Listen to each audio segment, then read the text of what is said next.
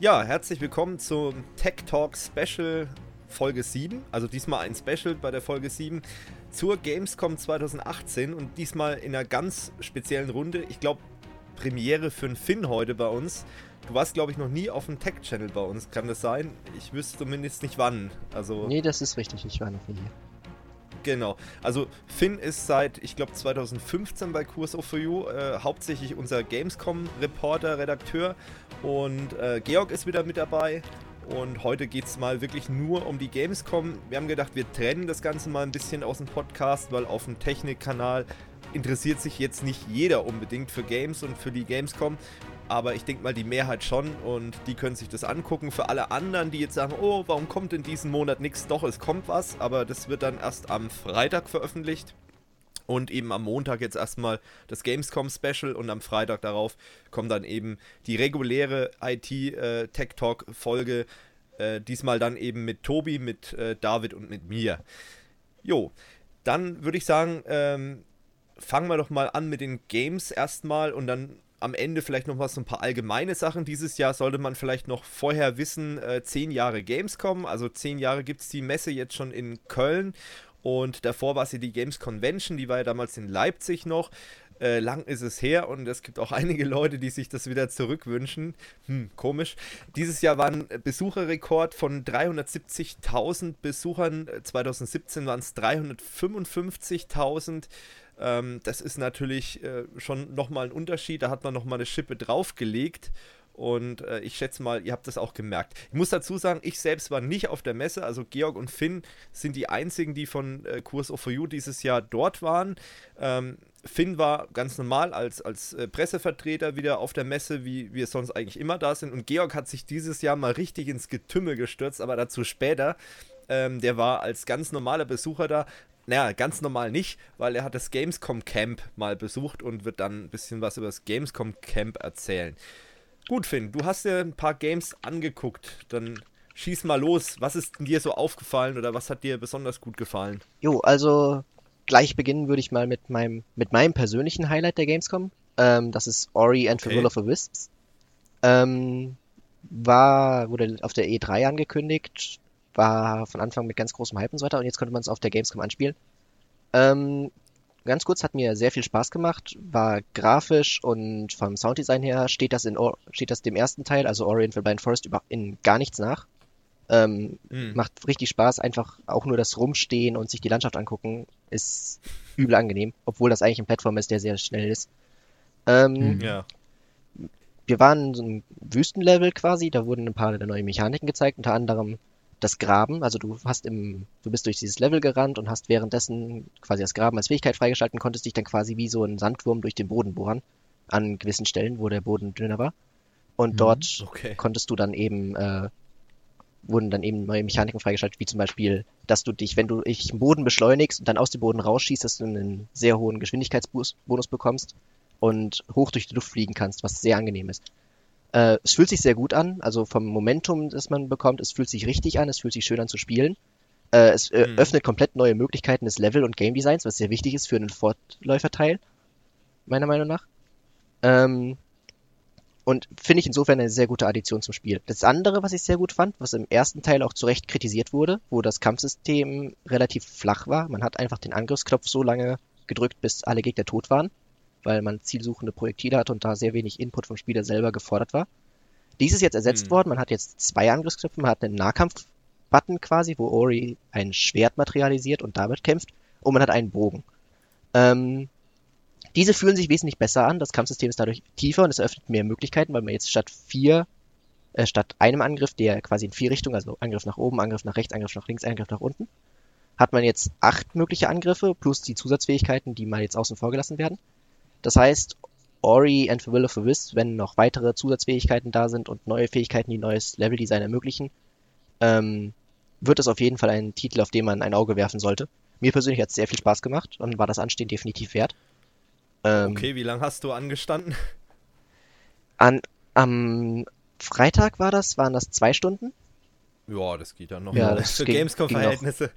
Und ähm, ja. dann war ich natürlich am Pressetag noch da, da war das anstehend etwas kürzer, da habe ich eine Viertelstunde oder eine halbe Stunde gewartet. Aber ja. zwei Stunden. Das war noch nicht der Peak. Ich glaube, Peak waren an dem Tag zweieinhalb oder drei Stunden, aber viel mehr war es nicht. Es war auch nur so ein kleiner Nebenstand bei der Xbox und nicht so. Deswegen ja. war da nicht so viel Kapazität der Warteschlange. Waren auch nur zwölf Geräte zeitgleich. Also. Ah ja. Released wird es, glaube ich, 2019. Ja, 2019 soll das rauskommen. Ja, ich glaube, genau. ein also, komplettes Release-Date steht noch nicht. Nee, also ich, ich habe jetzt gerade mal gegoogelt, weil es mich interessiert also. hat. Ich hatte noch so im Kopf irgendwie 2019, aber ich habe da jetzt auch noch keinen genauen, kein genaues Datum gefunden, also 2019. Und wie gesagt, verfügbar für PC und Xbox dann halt. Jo. Genau. Gut. Dann hast du ja noch andere Sachen angeguckt. Das ist korrekt. Und dann kommen wir zu meinem zweiten Favoriten, in Anführungszeichen. Äh, Total War Free Kingdoms war Wer bei... hätte das gedacht, ja. du als Total War Fan? das ist jetzt sehr schwer, also sehr weit hergeholt. Ähm, ja, ja. Also ich habe mich mit der Reihe, das ist so die Reihe, mit der ich mich am meisten beschäftigt habe, gefühlt. Ich habe auch am meisten mich mit äh, darüber geschrieben und einen Haufen Artikel ja. gehen über Total War Warhammer und über Total War Saga Fronts Britannia habe ich auch geschrieben. Ähm, Free Kingdoms selber hat ja, also anspielen konnte man da das Hinterhaltgefecht, das ist auch auf YouTube zu finden, ähm, wo man Sun Ren spielt und ihren Bruder und die werden von Rebellen überfallen und man muss, die, man muss quasi entweder erfolgreich seine Armee zum Entkommen bringen, also einmal über die Karte bewegen, sodass sie entkommen kann, oder man muss den Hinterhalt zu besiegen. Gab es in normal und in schwer. Ähm, und direkt das Interessanteste zuerst. Zum ersten Mal war eine als schwer gekennzeichnete Schlacht in Total War wirklich schwer. Also dieses Hinterhaltsgefecht zu spielen war tatsächlich knifflig. Ich weiß nicht, ob das äh, an dem, ob die so geskriptet war, dass sie schwer war, oder ob das tatsächlich auch später im Spiel so ist. Aber die KI hat ein paar extrem schlaue Sachen gemacht. Das heißt, mhm. äh, in puncto KI, wenn das keine geskriptete KI ist, sondern wirklich die finale In-Game-KI, dann ist Total War Free Kingdoms in dem Punkt sehr vielversprechend. Das andere, was mir aufgefallen ist, ähm, wie bei Ori, Sound ist großartig gelungen, Grafik ist auch großartig gelungen. Es macht sehr viel Spaß, da einfach zuzusehen und zuzuhören. Ähm, vom Sounddesign her fühlt man sich ein bisschen erinnert an die Zeiten von Shogun 2. Also wer Shogun 2 Total War mochte und wirklich genossen hatte, der wird in Free Kingdoms, ähm, der könnte, dem könnte Free Kingdoms auch sehr, sehr stark gefallen. Mhm. Ähm, und so viel dazu. Dann kommen wir kurz zu ein paar Gameplay-Sachen, die mir aufgefallen sind. Zum einen, wie auch die Developer bereits angekündigt haben und wieder und wieder wiederholen, ähm, Total War Free Kingdoms wird sehr, sehr auf die Helden und Charaktere fokussiert sein. Das äh, kennt man von Warhammer und es ist auch ähnlich gehalten wie in Warhammer, dass die Helden quasi ihre Lebenspunkte haben in, und nur einzeln in ihren Einheiten sind. Also sie haben keine Leibwache um sich rum, sondern stehen für sich selber quasi. Zumindest im romantischen Modus. Es wird auch noch einen historischen Modus geben, aber da spielen Helden keine große Rolle. Es ist auch nicht der Hauptfokus vom Spiel. Ähm, diese Helden sind in der Lage, zum einen Solo sehr, sind sie sehr stark gegen Einheiten, allerdings sind sie nicht so stark wie in Warhammer, wo ein Held eine ganze Einheit einfach so ausradieren konnte, ähm, sondern etwas schwächer und etwas auf einem menschlicheren Niveau, in Anführungszeichen. Was hm. ich persönlich sehr schön fand. Ähm, hm. Der Hauptpunkt von dem Spiel, das sieht man auch, und ich werde auch ein paar Punkte bringen, an denen man das sieht, ist der Kampf von Helden gegen Helden, beziehungsweise und generell die Charakterentwicklung und so weiter. Ähm, Kennzeichen manifestiert sich darin, wenn ein Held einen anderen im Duell kämpft, dann greifen die anderen Einheiten greifen da nicht ein, sondern es kämpfen wirklich nur die beiden Helden gegeneinander und sonst niemand, da das wäre ein Abbruch des Duells und es gibt, wird als ehrenlos äh, dargestellt und es manifestiert sich auch in dementsprechenden Moraleinbußen. Also die Seite, die ein Duell abbricht, indem sie zum Beispiel eingreift oder so weiter, äh, bekommt massive Mali auf Angriffsstärke und Moral und so weiter. Deswegen ist es sinnvoll, solche Duelle zum Beispiel komplett zu äh, zum Ende durchlaufen zu lassen. Und diese Duelle selber bringen dem Gewinner teilweise so massive Boni auf Moral und Angriffsstärke, dass sie, dass nur dieses Duell und nur dieser Einzelkampf kann das gesamte Gefecht in die eine oder andere Richtung entscheiden. Was ich persönlich sehr interessant finde. Ähm, und was auch neue Gameplay-Möglichkeiten er eröffnet. Denn diese Duelle sind nicht verpflichtend, wie man eventuell denken könnte oder denken möchte, möchte, sondern man hat auch die Möglichkeit, Duelle jederzeit abzulehnen. Und man kann auch seine Helden, zum Beispiel die fragileren, die einen Einzelkampf nicht überstehen würden, ähm, kann man auch eine, kann man auch instruieren, dass sie Duelle nie annehmen werden. Das heißt, man kann sie nicht mehr herausfordern zu kämpfen und das heißt, sie können auch in Einzelkämpfen nicht besiegt werden. Diese würden dann ganz traditionell besiegt werden, indem man einen Rechtsklick als Angriffsbefehl macht. Ähm, jo, äh, das UI fand ich sehr aufgeräumt. Man hat mhm ich fand es fast schon zu aufgeräumt. Es ist sehr äh, verspielt, als zeitgleich ziemlich minimalistisch gehalten. Und ich finde, okay. dass man das ein bisschen, man hat es fast schon ein bisschen zu übertrieben mit der Minimalisierung, sodass man, man hat halt maximal noch fünf Einheiten Infos statt den üblichen 18 oder 20. Was heißt, was einem als Spieler teilweise Details fehlen zu Einheiten, die man eventuell wissen sollte oder wissen könnte, die dann in Pop-ups oder die in Pop-ups Pop versteckt sind oder gar nicht einsehbar. Mhm. Mhm. Was es etwas schwerer macht, teilweise den Überblick zu behalten. Was mir auch aufgefallen sind, ist, dass teilweise, ich weiß nicht, ob das an dem Status liegt, ähm, am Entwicklungsstatus, in dem das Spiel noch ist, oder ob das wirklich so übernommen wird, sehr viele Sachen werden vom Berater bzw. vom General selber nicht angesagt. Die früher, in früher in den Spielen wurde zum Beispiel angesagt, wenn eine Einheit entdeckt wurde, wurde dann vom Berater durchge äh, durchgegeben, dass man den feindlichen Hinterhalt entdeckt hätte. In diesem Spiel ist das nur noch begrenzt so. Zum Beispiel, wenn sich feindliche Einheiten äh, wieder sammeln, wird das nicht durchgegeben. Oder wenn sich eigene Einheiten wieder sammeln, wird das manchmal nicht durchgegeben. Was dazu führen kann, dass man als Spieler nicht den Überblick hat in der Schlacht, was die Schlacht selber sehr viel chaotischer machen kann. Ähm, ob das intendiert ist oder nicht, weiß ich nicht. Und ich habe auch noch keine Ahnung, inwiefern sich das aufs längerfristige Spielgefühl auswirkt. Hm. Ähm, und ob man sich als Spieler daran schneller gewöhnen kann oder weniger schnell gewöhnen kann. Ähm, ist aber nur im Hinterkopf zu behalten. Genau. Zur KI äh, habe ich hier kurz aufgeschrieben, habe ich schon gesagt. Insbesondere die Kavallerie wurde von der KI meiner Meinung nach sehr gut eingesetzt, was was Neues ist. Das macht sie normalerweise gar nicht. Ähm, die Einheit, genau, die Helden, um auf die nochmal zurückzukommen, ähm, die haben, verfügen alle über mindestens zwei Fähigkeiten, manchmal drei. Die sind, die haben einen, die haben Impact, die haben Auswirkungen, die sind auch mächtig, diese Fähigkeiten. Zeitgleich sind sie aber nicht unbalanced oder unglaublich OP sozusagen. Äh, mhm. da sie teilweise an sehr hohe Cooldowns gebunden sind und, Ab und Abklingzeiten und auch teilweise brauchen sie auch, bis sie vorbereitet sind, eine gewisse Zeit. Ähm, und die besonders starken Fähigkeiten, wie zum Beispiel der Herzsucher von Sun Ren. Das ist ein Pfeil, der sehr viel, der an einem einzelnen Ziel, wie zum Beispiel einem gegnerischen Charakter, sehr viel Lebenspunkte abzieht. Also das macht irgendwie 1000 Lebenspunkte Schaden etwa. Also ist sehr, sehr stark für Duelle. Ähm, und der, den kann man aber nur dreimal im ganzen Gefecht einsetzen. Und über diese Mittel wird er deswegen gebalanced. Ähm, das heißt, man, es geht nicht nur darum, mit Heldengegner zu kämpfen, das, sondern man muss auch immer noch mit dem Rest seiner Armee vorgehen. Ähm, und man hat deswegen meiner Meinung nach einen sehr guten Mittelweg seitens CA gefunden, mit dem man Helden schon mhm. in den Mittelpunkt stellt und auch das Spotlight auf diese Heldencharaktere setzt und diese über, überlebensgroßen Figuren, um die die gesamte Periode der drei Königreiche hier im Endeffekt geht, wenn man sich da mal reinliest. Hm. Aber der Rest der Armee und die normalen Einheiten gegen Einheitengefechte, für die man die Total War Reihe kennt, sind immer noch präsent. Und sollten es auch sein. Ähm, und ich glaube, das war es hierzu. Ein Punkt, den ich noch erwähnen würde. Animationstechnisch, und dann, dann bin ich aber auch fertig, weil es wird jetzt. äh, animationstechnisch, die Animationen von Helden sind sehr gut gelungen, meiner Meinung, meiner, meiner Meinung nach. Insbesondere die Animationen in Duellen sind sehr schön. Die sind äh, verspielt, die sind ein bisschen Kung Fu Martial Arts mäßig. Äh, mhm. Sieht sehr schön aus, macht sehr viel Spaß zuzugucken. Die Animationen von Einheiten gegen Einheiten hingegen sind etwas spärlich. Okay. Äh, es ist vermutlich, weil man das System von Warhammer verwendet, wo Einheiten nicht mehr in diese Mann gegen Mann Duelle verstrickt werden, sondern einfach nur noch in die Luft reinhauen. Aber müsste hier erwähnt werden. Ja. Äh, und sollte man auch nicht unerwähnt lassen.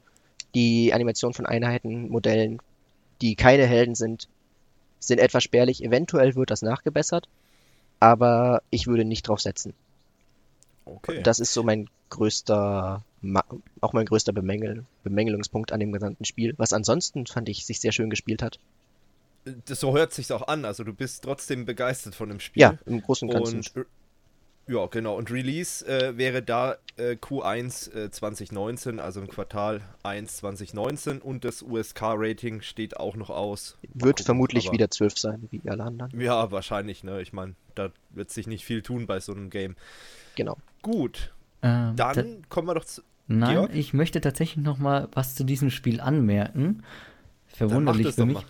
ähm, weil ähm, wir haben auf dem Gamescom Camp da auch ein Entwicklervideo gesehen zu Total War Free Kingdoms. äh, ein Feature, was ich besonders interessant war, war jetzt nämlich diese Spionage. Du kannst oh, jetzt ja. hergehen und sagen, ähm, du kannst zum Beispiel einen Thronerben, äh, kann von dir gestellt sein. Also, besser gesagt, du, stell, du, du hast eine Einheit und die kann dann sich beim Ge äh, Gegner bewerben. So, hey du, ich bin ein guter General, nimm mich doch. Und das merkt der andere Spieler aber nicht, dass er von dem ist. Und das heißt, dass er dann quasi einen gegnerischen General hat. Und der gegnerische Spieler kann natürlich dann die Bewegung des Generals einsehen und kann auch jederzeit entscheiden, dass der quasi im Kampf dann sich gegen den stellt. Ja, das und, war. Achso, sorry, ich wollte dich jetzt nicht abschneiden. Äh, genau, dann wollte ich noch. Äh, das gleiche geht auch eben Thronerbe. Das heißt, dass du da irgendeinen Thronerben mit rein tust, der halt äh, zu dir gehört und dann stirbt halt quasi der König und dann, ja, dann gehört äh, das Imperium dir quasi, weil du den Thronerben gestellt hast. Ja, äh, um dazu was äh, auszubauen, das ist das mhm. Äh, ist quasi die Ablöse vom Agentensystem. Früher hatte man das so, man hatte in alten Teilen hatte man so zwei oder drei verschiedene Agententypen, die alle ihre eigenen Sachen konnten. Ninjas zum Beispiel konnten sich irgendwo einschleichen und Tore öffnen oder Assassinen konnten Leute umbringen. Ähm, das ist mit Total War Saga, also mit dem indirekten Vorgängerteil, das ist zwar kein Hauptteil, aber in dem wurde es ausprobiert, da wurden die Agenten komplett weggenommen aus dem Spiel und es gab auch keine Ersatzmechanik. In Total War Free Kingdoms sollen die Agenten immer noch draußen bleiben, da die KI teilweise sehr nervig mit diesen Agenten werden konnte. Wenn man 18 Attentate die Runde hatte, wurde es dann irgendwann nicht mehr schön zu spielen. Ähm, und diese Generäle, beziehungsweise und diese Spione wurden damit jetzt zur Ablösung von den Agenten. Und zwar kann man seine Charaktere, die sind zum einen sind sie Generäle, aber man kann sie auch als Spione einsetzen und irgendwo einschleusen. Äh, das funktioniert so, wie Georg bereits gesagt hat. Die werden quasi der gegnerischen Partei als eine Möglichkeit, als einen möglichen Kandidaten zum General angezeigt, wie jeder andere. Nur arbeiten sie im Geheimen halt für den Spieler, der sie entsendet hat. Mhm. Und, äh, und über die Zeit, in der sie dann für diesen anderen Spieler arbeiten, für den der ausgespioniert wird, äh, bauen sie ihre Cover, ihre Deckung auf. Und je höher die Cover ist, desto mehr Aktionen kann man sich erlauben oder desto gewagtere Aktionen kann man sich erlauben, ehe die Cover auffliegt. Das heißt besonders, man, das heißt, man muss es etwas erst länger aufbauen, wenn man etwas äh, schwerwiegendes wie zum Beispiel Tore öffnen oder sowas machen möchte, während man für leichtere oder kleinere Aktionen kann man schneller durchführen, weil man weniger Cover dafür verbraucht. Ähm, das soll auch darin kumulieren, dass man am Ende einen Bürgerkrieg zum Beispiel loslösen kann, wenn der General sehr hochrangig ist und sehr lange für diesen anderen Leuten, Menschen arbeitet. Und eröffnet damit einen Haufen neuer Mechaniken, insbesondere für Spieler gegen Spieler-Kampagnen, die ja ein offen, äh, die ein oft übersehenes Feature der Total War-Reihe sind, dass man, dass zwei Spieler gegeneinander eine Kampagne spielen können. Oder auch miteinander. Ähm, hm. Und es soll quasi das Spionage-Feature umbauen und auch ersetzen zu großen Teilen, um es für den Spieler zum angenehmeren und interessanteren äh, Spielfeature zu machen, als es bisher war. So. Gut. Wie gesagt, dann, fand ja. ich halt auch recht interessant, weil, äh, wie die es dann auch gesagt haben, ja, dann kann man ja quasi hergehen und sagen, haha, ich habe da vielleicht einen Spion in deinen Reihen. Und dabei hast du vielleicht keinen. Du musst halt echt wahnsinnig aufpassen. Mhm. Da ist jetzt bloß die Frage, kann man irgendwas tun, um das aufzudecken? Hat man da irgendwie eine Kontereinheit, die äh, das irgendwie überprüfen kann oder mit der man Spionage aufdecken kann? Oder ist es einfach bloß, wenn quasi der Gegner ähm, irgendeinen Fehler macht, wenn eine, eine äh, Aktion scheitert, dass er dann auffliegt? Ähm, dazu weiß ich bis jetzt nicht so viel. Ich glaube, es wird keine dedizierte Kontereinheit geben. Ich weiß, dass wenn dein eigener Spion beim Gegner etwas aufdeckt, also deine Spione können enttarnt werden über die eigenen Spione, die dann beim Gegner aktiv sind und dadurch aufdecken, Moment, der Typ ist ja für die tätig und nicht für uns. Hm. Ähm, und sonst, wie du gesagt hast, wenn eine Aktion eben fehlschlägt, dass dann der Spion aufgeflogen ist und äh, quasi aus dem Hof gekickt wird oder umgebracht wird und, das, und dann gerettet werden muss von der dritten Partei, was auch sehr interessante Expeditionen loslösen kann. Generell das war jetzt weniger Fokus von der Gameplay-Demo, aber auch noch ein Punkt, den ich an Free Kingdom sehr interessant fand. Ähm, zum ersten Mal soll es so Sachen geben wie Freundschaften zwischen Charakteren. Das bedeutet, dass wenn zwei Charaktere sich sehr dicke sind. Diese Freundschaften werden zufällig generiert zu Kampagnenbeginn oder können sich über die Kampagne zufällig entwickeln. Also wenn zwei Charaktere sich sehr, sehr dicke sind und ein Charakter dann für den einen Hof rekrutiert wird, dass der andere dann freiwillig mitkommt, weil er bei seinem Freund sein möchte. Ähm, solche Dynamiken. Das eröffnet komplett neue Möglichkeiten in Kampagnen und könnte sehr interessant sein, wie sich das im Endeffekt ausspielt. Ähm, und ist auf jeden Fall wert, zumindest im Auge zu behalten. Ich will jetzt hier niemanden zwingen, sich das Spiel vorzubestellen. nein, natürlich nein, nicht. Nein, nein, Aber stell dieses Spiel über Amazon, über unseren Affiliate-Link. Äh, es ist noch, glaube ich, noch gar nicht kaufbar. Nein, nein, ist also, natürlich noch nicht. Also vorbestellbar weiß ich gar nicht. Nee, auch noch nicht. Also man, nicht. Ja. es gibt schon eine Steam-Seite, aber noch ist es nicht vorbestellbar. Okay. Und wird auch Dann noch lange nicht sein. Nee, ja. ich würde, äh, um persönlich hier ein bisschen Politik reinzubringen, ich würde das jetzt nicht vorbestellen. Ja. Weil man davon eigentlich nichts wirklich hat. Das Spiel ist bereits finanziert, also man hilft den Entwicklern nicht wirklich, außer dass man ihnen drei Monate früher Geld gibt. Ja. Und wenn es sich herausstellen sollte, dass es doch nicht für einen ist, dann hat man Geld rausgeworfen. Also ich würde da einfach abwarten ich, ich bis zum Release, so, eine Woche lang ja. gucken und dann kaufen. Ich, ich kenne da so Freunde, die konnten halt immer nicht an sich halten, die mussten es dann sofort fort, äh, vorbestellen. Die waren erst beruhigt, wie sie gesehen haben, okay, bei Amazon steht drin, ist vorbestellt, sobald es auf Lager ist und es ist veröffentlicht, geht's raus. da waren die beruhigt, dann konnten die wieder ruhig schlafen, aber das ist dann wieder eine andere Geschichte. Also gerade mit Rome 2, auch wenn das jetzt fünf Jahre her ist, aber der Rome 2 Release. Oh Gott, fünf ist, Jahre schon. Ja, fünf Jahre. Äh, ist immer noch für viele, gerade für Total War Spieler, ein Begriff. Ähm, ja. Auch wenn die Releases danach wesentlich sauberer abliefen, würde ich generell zur Vorsicht bei Vorbestellungen raten, insbesondere bei solchen, mhm. die einem eigentlich nichts bringen. Außer man hat das Geld und außer man ist sich sicher, dass es sehr viel Spaß machen wird. Und dass man auf jeden ja. Fall sein Geld aus dem Spiel wieder einen Wert rausbekommt. Ich will hier auch niemandem davon abraten, vorzubestellen, aber. Nee, natürlich nicht. Klar, deine objektive Meinung dazu und ähm, ich sag mal so, bei vielen ist da wahrscheinlich sehr viel Emotion auch mit drin. Ich weiß nicht, wie es bei äh, Total War aussieht, aber bei anderen Games äh, kenne ich durchaus Leute, die da schon ganz äh, nervös sind, sagen wir es mal so. Gut. Haben wir dazu, glaube ich, alles gesagt? Oder Georg, hast du noch eine Anmerkung? Nee, ich habe jetzt keine Anmerkung mehr. Perfekt. Nee, aber es ist gut. Äh, meld dich ruhig zwischen rein, sonst entsteht da ein bisschen ein Dialog, das ist ganz gut, weil ich nicht dabei war. Ich kann dazu relativ wenig sagen. Ich glaube, das ist die erste Folge, wo ich relativ wenig sage. Ähm, gut, dann gehen wir mal zum nächsten Game. Das war ja, glaube ich, Anno, was du auch noch angeguckt hast. Das ist richtig. Anno bildet zusammen mit den zuerst beiden genannten meine persönlichen Favoriten von der Gamescom, die ich mitgenommen habe. Zumindest an neuen Spielen, die noch rauskommen werden. Ähm, mhm. Anno 1800, ganz kurzes Breakdown. Man spielt ähm, in einer Inselwelt im 19. Jahrhundert, baut sich seine Siedlung auf, ähm, beginnt mit Bauern, die werden dann zu Arbeitern, die werden dann zu Ingenieuren und so weiter. Ähm, 19. Jahrhundert, interessante Zeitperiode, man hat die industrielle Revolution, das bedeutet, man hat insbesondere auch eine Urbanisierung. Man hat zu Beginn hat man, und die ist auch im Spiel sehr schön dargestellt, man hat zu Beginn so ein kleines Farmerdorf mit Bauernhöfen und mit Farmern und mit Strohhütten. Und sobald Arbeiter kommen, würden da auf einmal Ziegelhäuser stehen und man baut Fabriken mit Schornstein und Abgasen und allem ähm, ist es sehr atmosphärisch. Generell, grafisch und soundqualitativ wieder top. Also für ein Anno-Spiel sieht es sehr gut aus. Wird auch von der Anno-Reihe in einem gewissen Maße erwartet. Die steht dazu, dass sie schön aussieht und sich gut anhört. Mhm. Äh, vom Spielgefühl, wer 14.4 mochte, wird, 14, wird 14.4 bekommen. Anno 1800 spielt sich sehr, sehr stark wie 1404. Was auch von den Developern im Vorfeld angekündigt wurde, da sowohl 2070 als auch 22.5 ihre berechtigte Kritik bekommen haben. Ich persönlich habe 2070 sehr genossen, aber es hatte gegenüber 14.4 einige Schwachpunkte.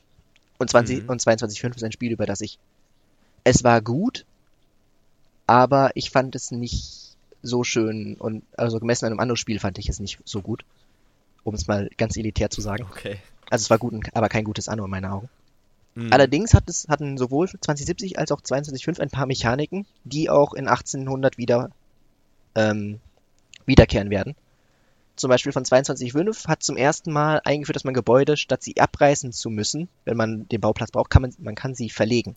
Das heißt, man zahlt ein bisschen Geld und kann dann Gebäude einfach verschieben, ohne dass sie, ohne sie neu bauen zu müssen. Was sehr angenehm ist, insbesondere wenn man oh ja. Wohnhäuser verschieben will, die an sich bereits hoch ausgebaut sind.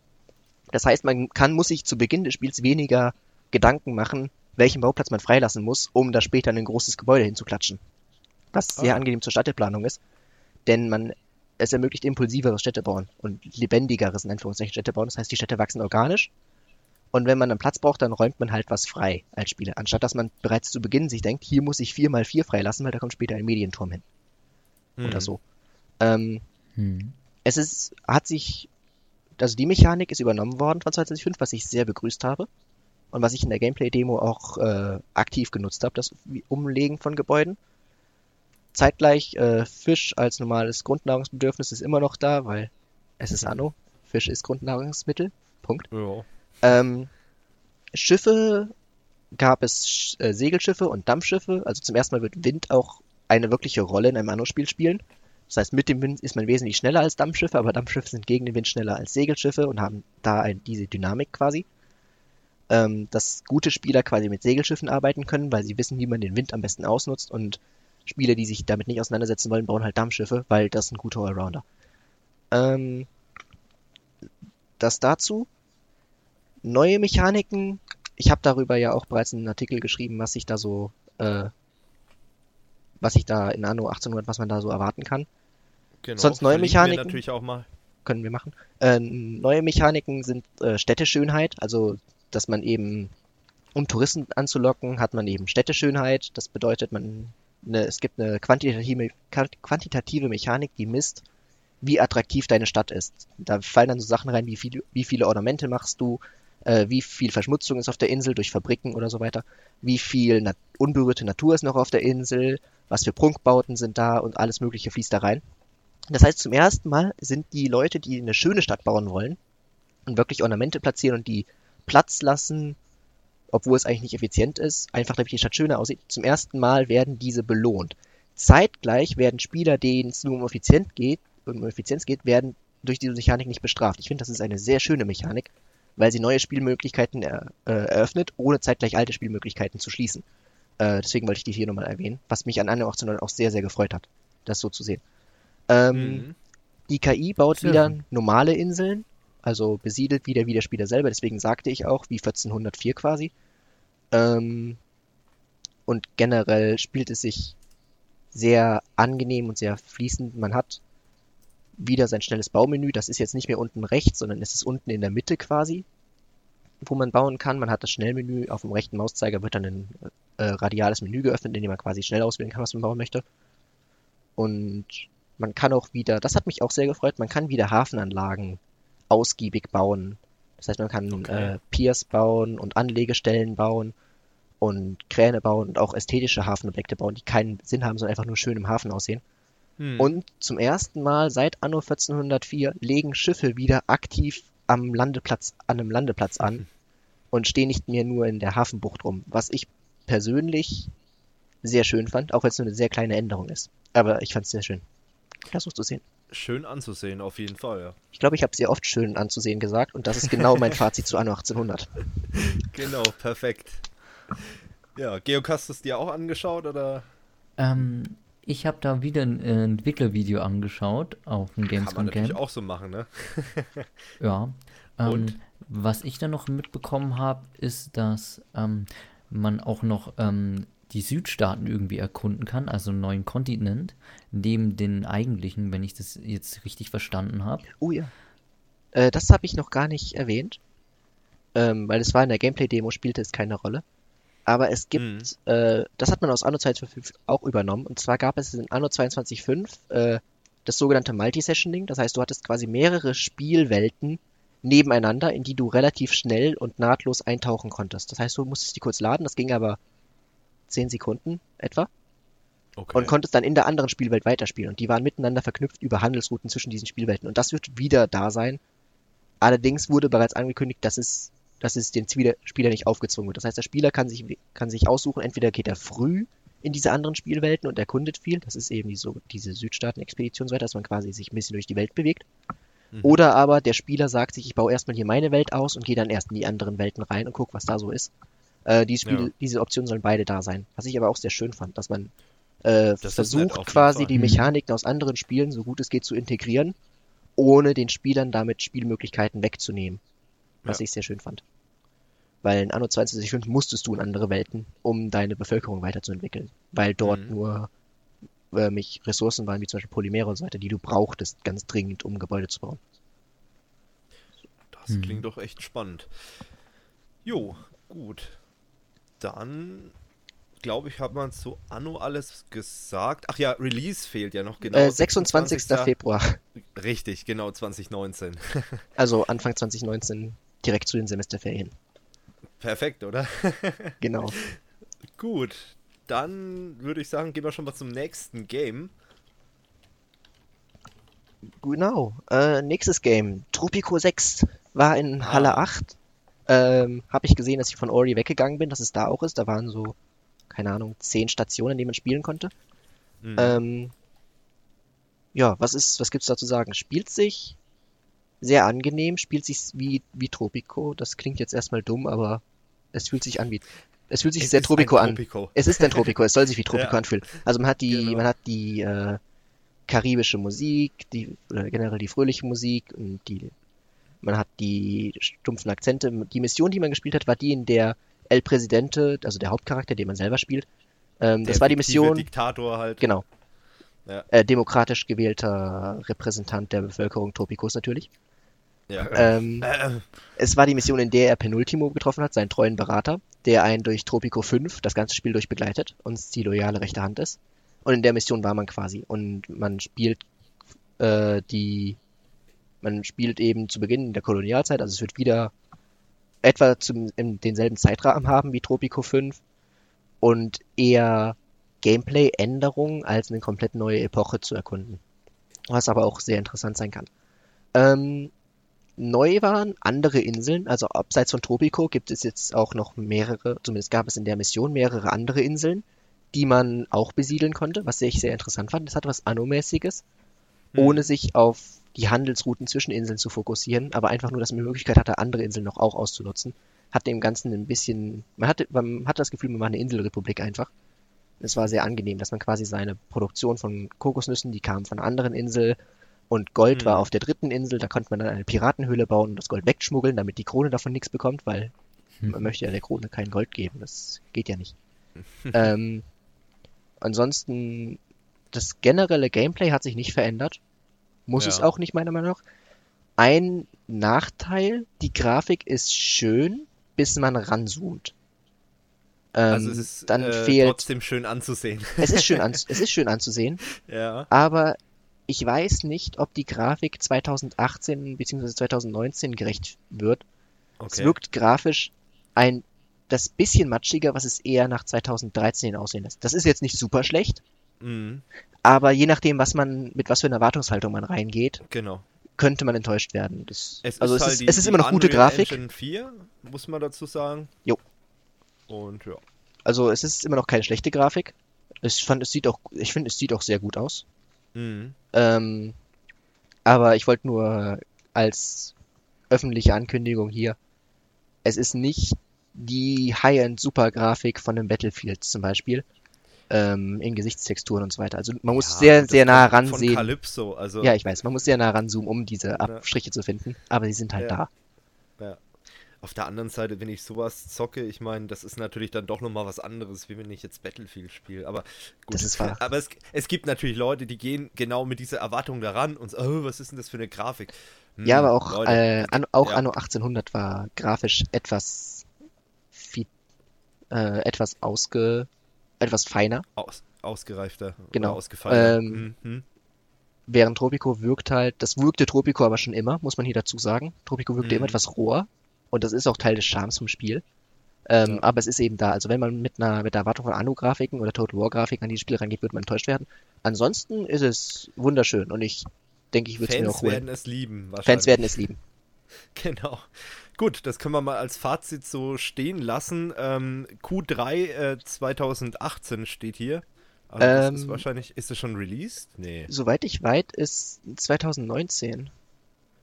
Okay, bei der GameStar steht 2018. Ja, das steht bei der GameStar, wenn die das Release-Date nicht kennen, aber. Ja. Äh, Steam sagt Januar 2019. Ah, das ist richtig, Leute. Dann glauben wir das mal. Gut. Okay, dann würde ich sagen, du warst ja auch bei Battlefield. Das ist richtig, ich habe es ja vorhin angesprochen. Mm, genau. Battlefield 5 hatte einen sehr kontroversen Trailer. Also sehr, sehr mhm. kontrovers das ganze Ding. Das Problem ist, da wurde dann, äh, da wurde ja eine Frau gezeigt, die hatte eine Prothese und das hat für sehr viel Aufschrei in der Community gesorgt. Hm. Ähm, weil das ja nicht historisch sei und alles mögliche. Darüber kann man ewig lang diskutieren. Viel wichtiger ist, im Spiel selber bemerkt man das gar nicht. Ja. Im Spiel hast du, also du, du siehst, kriegst nicht mit, wenn dein Gegenüber eine Frau ist oder nicht. Ich habe zwei hm. durch, ich habe zwei Runden gespielt. Ich in beiden waren meine Gegenüber irgendwelche maskierten, behelmten Soldaten, ja. die sonst nicht weiter. Vielleicht hatte einer eine Prothese, aber es fällt nicht auf. Also im Spiel der, der, der größte kontroverse Punkt des Spiels fällt überhaupt nicht auf. Und spieltechnisch wirkt es wie Battlefield 1, nur mit mehr automatischen Gewehren. Und das ist hm. alles. Viel mehr lässt sich dazu auch gar nicht sagen. Es ist eigentlich mechanisch und vom Prinzip her ist es Battlefield 1. Also die, äh, mhm. die Wege, die Art, wie Fahrzeuge funktionieren, immer, also dass sie jetzt außerhalb von der Karte spawnen, dass man sich quasi beim Spawn reinsetzen und dann eine eigene Fahrzeugklasse bekommt, ist ja. immer noch so. Das Klassenanpasssystem ist genauso wie in Battlefield 1. Die Karten sind jetzt eben aus Battlefield 5, also wir haben in Norwegen gespielt, um so ein kleines Dorf rum mit einer Eisenbahn und so weiter. Ähm, mhm. Ähm, und es gibt auch andere Fahrzeuge als die alten, schwerfälligen Erster Weltkriegspanzer hat man jetzt halt schnellere Fahrzeuge und bessere Panzer. Ähm, mhm.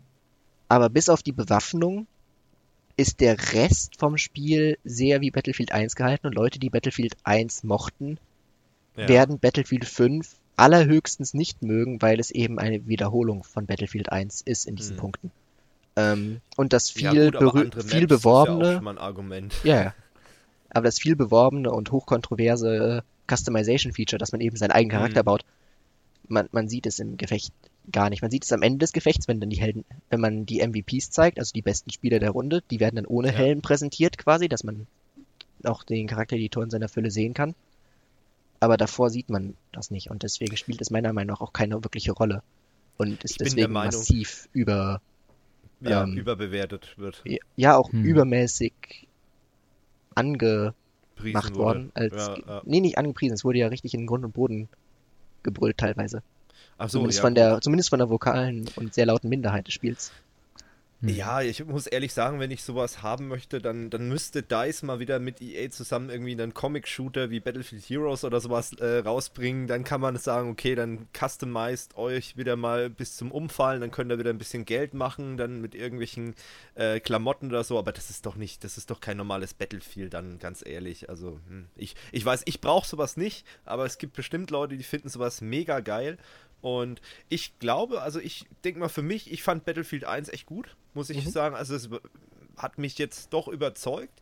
Und ich glaube, dann ist das auch für mich was, muss ich ehrlich sagen. Aber ja. allein schon der Fakt, Mensch, du hast andere Maps wieder dazu bekommen und so. Und äh, ich sag mal so, für jemanden, der dann sagt, hey, es, es soll sich nicht mehr ganz so viel erstmal verändern, ich will nur ein bisschen eine Abwechslung noch reinbringen, ist es, glaube ich, ganz gut.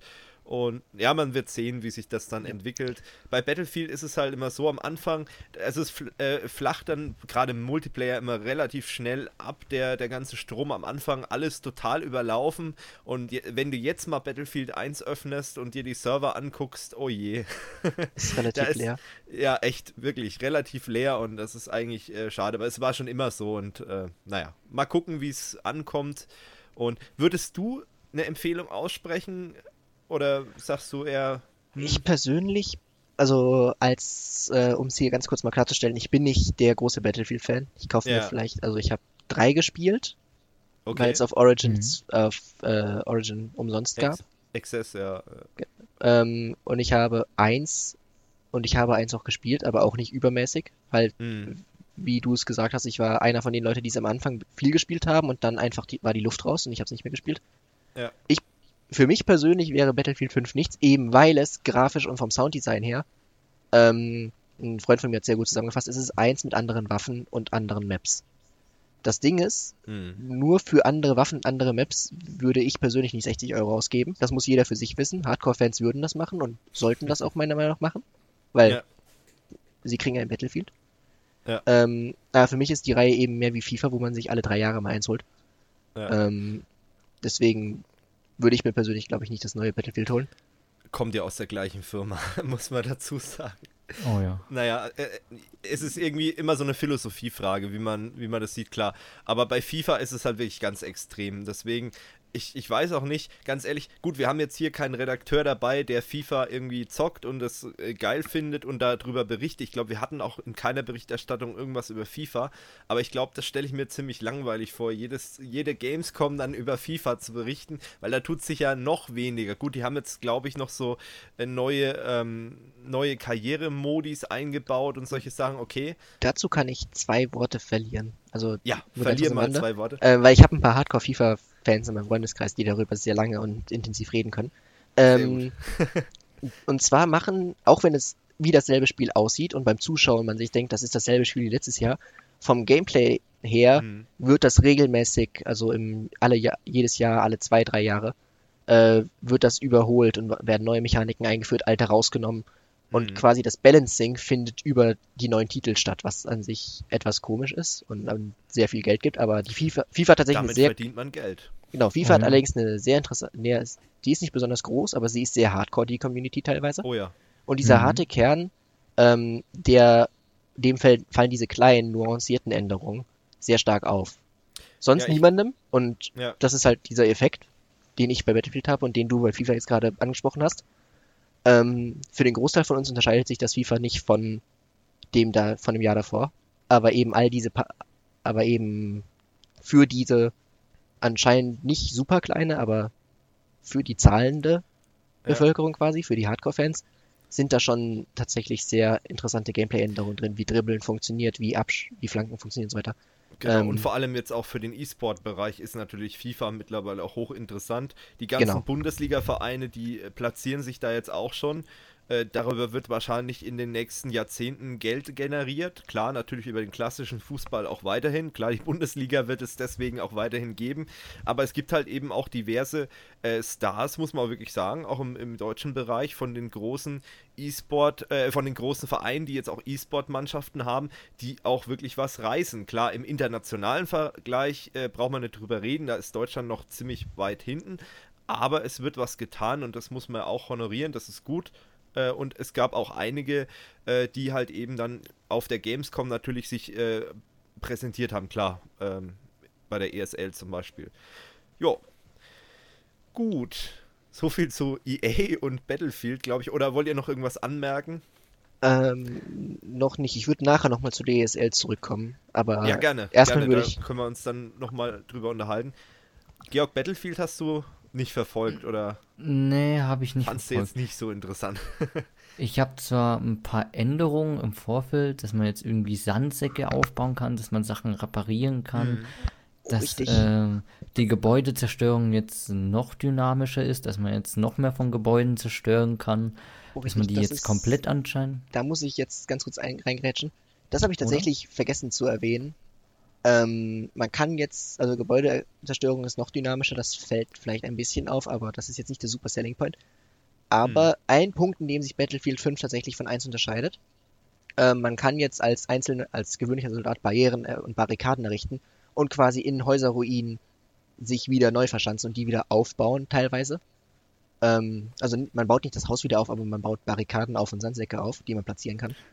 Ähm, mhm. Oder so Holzbretter vor den Fenstern, genau. was ich auch gesehen habe. Das äh, ist cool. Das ist, das ist da. Ich habe es in der Gameplay-Demo nicht wirklich benutzt, weil diese Holzbretter genauso schnell wie sie da sind, sind sie wieder weggeschossen. Oh ja, das Aber ähm, das ist, ist sehr wichtig, dass Georg das sagt, weil ich wollte das jetzt auf keinen Fall vergessen zu erwähnen, weil das ein sehr wichtiges Feature von Battlefield 5 ist, was mhm. irgendwie mhm. sehr schnell unter das Radar fällt, aber was sehr wichtig ist. Das wird sich dann, denke ich, erst rausstellen, ob sich das bewährt. Aber wie du sagst, die Bretter sind ruckzuck wieder weggeschossen und äh, ich weiß nicht. Also klar, wenn ich jetzt irgendwo außerhalb bin, könnte es vielleicht taktisch sinnvoll sein, wieder zuzunageln sozusagen. Aber ich aktuell, das muss man wie gesagt dann mal sehen, wie sich das im ja. Gameplay dann äh, ja bewährt, die ganze Geschichte. Ist Gut. aber auf jeden Fall ja. sehr wichtig, dass Georg das erwähnt hat, weil ich hatte es vergessen. Ja, dafür seid ihr zu zweit. Das ist ganz gut. So, dann glaube ich, kommen wir auch schon zum nächsten Game. Genau. Wir bleiben in Halle 6, wir gehen aber jetzt zum anderen Publisher. Wir gehen jetzt zu Ubisoft. Ubisoft ist angetreten mit unter anderem, also mit Anno 1800, da waren wir bereits. Ja. Ähm, und jetzt möchte ich euch mit zu Assassin's Creed Odyssey mit reinnehmen. ja. Es. Wahrscheinlich ein Assassin's Creed wieder, oder? Jein. Also Assassin's Creed hat sich ja mit Origins neu erfunden und gesagt, die machen uns jetzt zu einem normalen RPG, wie wir es kennen, mit äh, Waffenstats und mit ähm, ganz vielen verschiedenen Waffen und mit offen, wirklich offener Welt und Sidequests mit eigenen Stories und so weiter, die teilweise mhm. schon da waren, aber die nochmal in Origins vertieft wurden. Ähm, und Odyssey nimmt Origins und nimmt das Kampfsystem von Origins und macht es leichter. Es hat sich nicht mehr wie in Assassin's Creed angefühlt, um ehrlich zu sein. Also. Okay. Ich weiß nicht, weil, weil der kennt, wenn man weit zurückgeht und ganz weit ausholt, war Assassin's Creed früher mal, du schleichst rum und bringst ein Ziel um. Ähm, und hm. dann bringst du alle Wachen um, weil das Kampfsystem zu einfach ist und niemand dich wirklich töten kann. ähm, mit Origins ist das etwas umgebaut worden, dass du quasi deine offene Welt hast und quasi tun kannst, was du willst, aber du warst immer noch dein Assassin mit Mütze und allem. Und Odyssey ist in der Hinsicht etwas komisch. Du, es wirkt mehr wie Black Flag in der Hinsicht. Black Flag war ja auch eher ähm, ein Piratensimulator als Assassin's Creed und ist generell in der Community als solches angesehen. Und mhm. Odyssey ist eher der Söldner-Simulator in einem etwas romantisierten Griech Peloponnesischen Krieg, also in, in der mhm. griechischen mhm. Welt und Athen und Sparta gehen sich an die Gurgel. Ähm, mhm. Und eher in einem romantisierten Peloponnesischen Krieg ist man eher ein Söldner und es fühlt sich weniger wie ein Assassin's Creed an, weil Schleichen ist jetzt an den Stat gebunden, das heißt, man muss wirklich, wenn du rumschleichen möchtest, musst du wirklich auf ähm, Schleichen als Skill setzen. Und wenn du aber Kampf kämpfen willst, dann holst du dir Rüstung und so weiter und dann wird dein Schleichen, also die, der Schle die Schleichfähigkeit ist dann bei dir so niedrig, dass du sofort entdeckt wirst, weswegen du nicht mehr wirklich schleichen kannst, sondern einfach dann mit gezogenem Schwert reinrennen musst und alle umlegst. Mhm. Zeitgleich, äh, Kampfsystem fand ich in Origins sehr gut gelungen. Es war wesentlich tiefgreifender als das in den vorherigen Teilen. Unity hat trotz aller Kontroverse haben die damit begonnen, dass es etwas schwerer wurde, Gegner einfach umzubringen in einem, in einem Schlag. Und mhm. Origins hat darauf aufgebaut. Odyssey hat das vom Gefühl her wieder abgebaut, denn du hast deinen Bogen, der nicht wirklich viel Schaden macht, außer du triffst in den Kopf. Und sonst hast du dein Schild und Schwert. Und Schwertkampf lässt sich jetzt aus, zumindest aus dem, was ich gespielt habe, auf zwei Regeln hinunterbrechen. Erstens schwerer Schlag, um die Verteidigung zu brechen und danach ganz viele schnelle Schläge, bis der Gegner tot umfällt. Bei größeren Gegnern machst du das halt mehrfach. Aber im Endeffekt bleibt es gleich. Das heißt, das Kampfsystem wird wieder etwas vereinfacht, was etwas Schwierigkeit aus dem Spiel rausnimmt und was die Änderung des Kampfsystems wieder obsolet macht. Denn dieses Kampfsystem wurde überhaupt geändert, um das Spiel schwerer zu machen, weil das alte Kampfsystem zu leicht war und es dem Spieler ermöglicht hat, tausend Gegner nacheinander einfach umzulegen. Und in die Richtung kehrt man wieder zurück, nur mit dem neueren Kampfsystem, was für sich, für sich, was sich anfühlt wie ein RPG-Kampfsystem von Witcher zum Beispiel, die nicht, und Witcher ist nicht berühmt dafür, ein gutes und intuitives Kampfsystem zu haben. Mm. Und da sehe ich einen großen Schwachpunkt. Ein anderer, ich weiß nicht, ob das an der Gameplay-Demo auf der Gamescom lag, aber ich muss es auf jeden Fall erwähnen. Bei mir persönlich an meiner Konsole, an der ich Assassin's Creed gespielt habe, war die Bodentextur nicht vollständig gerendert. Das heißt, ich habe auf grün-gelbem Matsch gespielt. Mit Sehr gut mit. Wow. Da waren zwar hochdetaillierte Grastexturen und Grasbüschel waren da, aber ja. die Grundtextur war nicht fertig gerendert und das sah nicht gut aus. Ähm, hm. Und ich möchte das hier auf jeden Fall erwähnen, denn es hat tatsächlich, auch wenn man es nicht glauben mag, hat das sehr, sehr ähm, starke Auswirkungen auf Spielgefühl gehabt. Hm. Denn die hoch, hoch, hochdetaillierten Charaktere sehen auf dieser Bodentextur einfach nicht mehr gut aus. Die sehen komplett in einem falschen, sieht aus wie ein falscher Film. Oder fühlt sich auch wie im falschen Film. Ähm, hm. Also Assassin's Creed Odyssey. Ich gebe mal 5 von 10. Okay. Ja, gut. So, ähm, und ich werde es mir auf jeden Fall nochmal angucken, wenn es released ist. Ja. Einfach um zu schauen, ob ich, ob ich falsch lag jetzt mit dem, was ich jetzt hier gesagt habe. Aber mhm. Ich fand es nicht super. Also ich fand es auch nicht überzeugend auf der Gamescom. Hm, also man kann wahrscheinlich jetzt anhand dessen noch gar nicht so wirklich eine Empfehlung, aber auch keine, äh, man kann auch noch nicht abraten sozusagen. Also das wird sich noch ich zeigen. Würde, ich würde gerne abraten, aber ich bin ja. in der Hinsicht sehr vorsichtig, bevor ich jetzt jemandem ja. abrate und damit dann Leute und und damit jetzt falsch liege, möchte ich deswegen etwas, ich ja. möchte neutraler bleiben. Ich möchte jetzt weder das eine noch das andere aussprechen, aber genau. ich tendiere eher zum Abraten. Ja. Aber ich gucke mir das nochmal nach Release an und werde dann auch mal meine finale Meinung dazu ab, zumindest mir bilden. Vielleicht werde ich darüber dann noch schreiben. Ja. Ähm, vom Release sprechend, 27. Oktober. Ah ja, genau.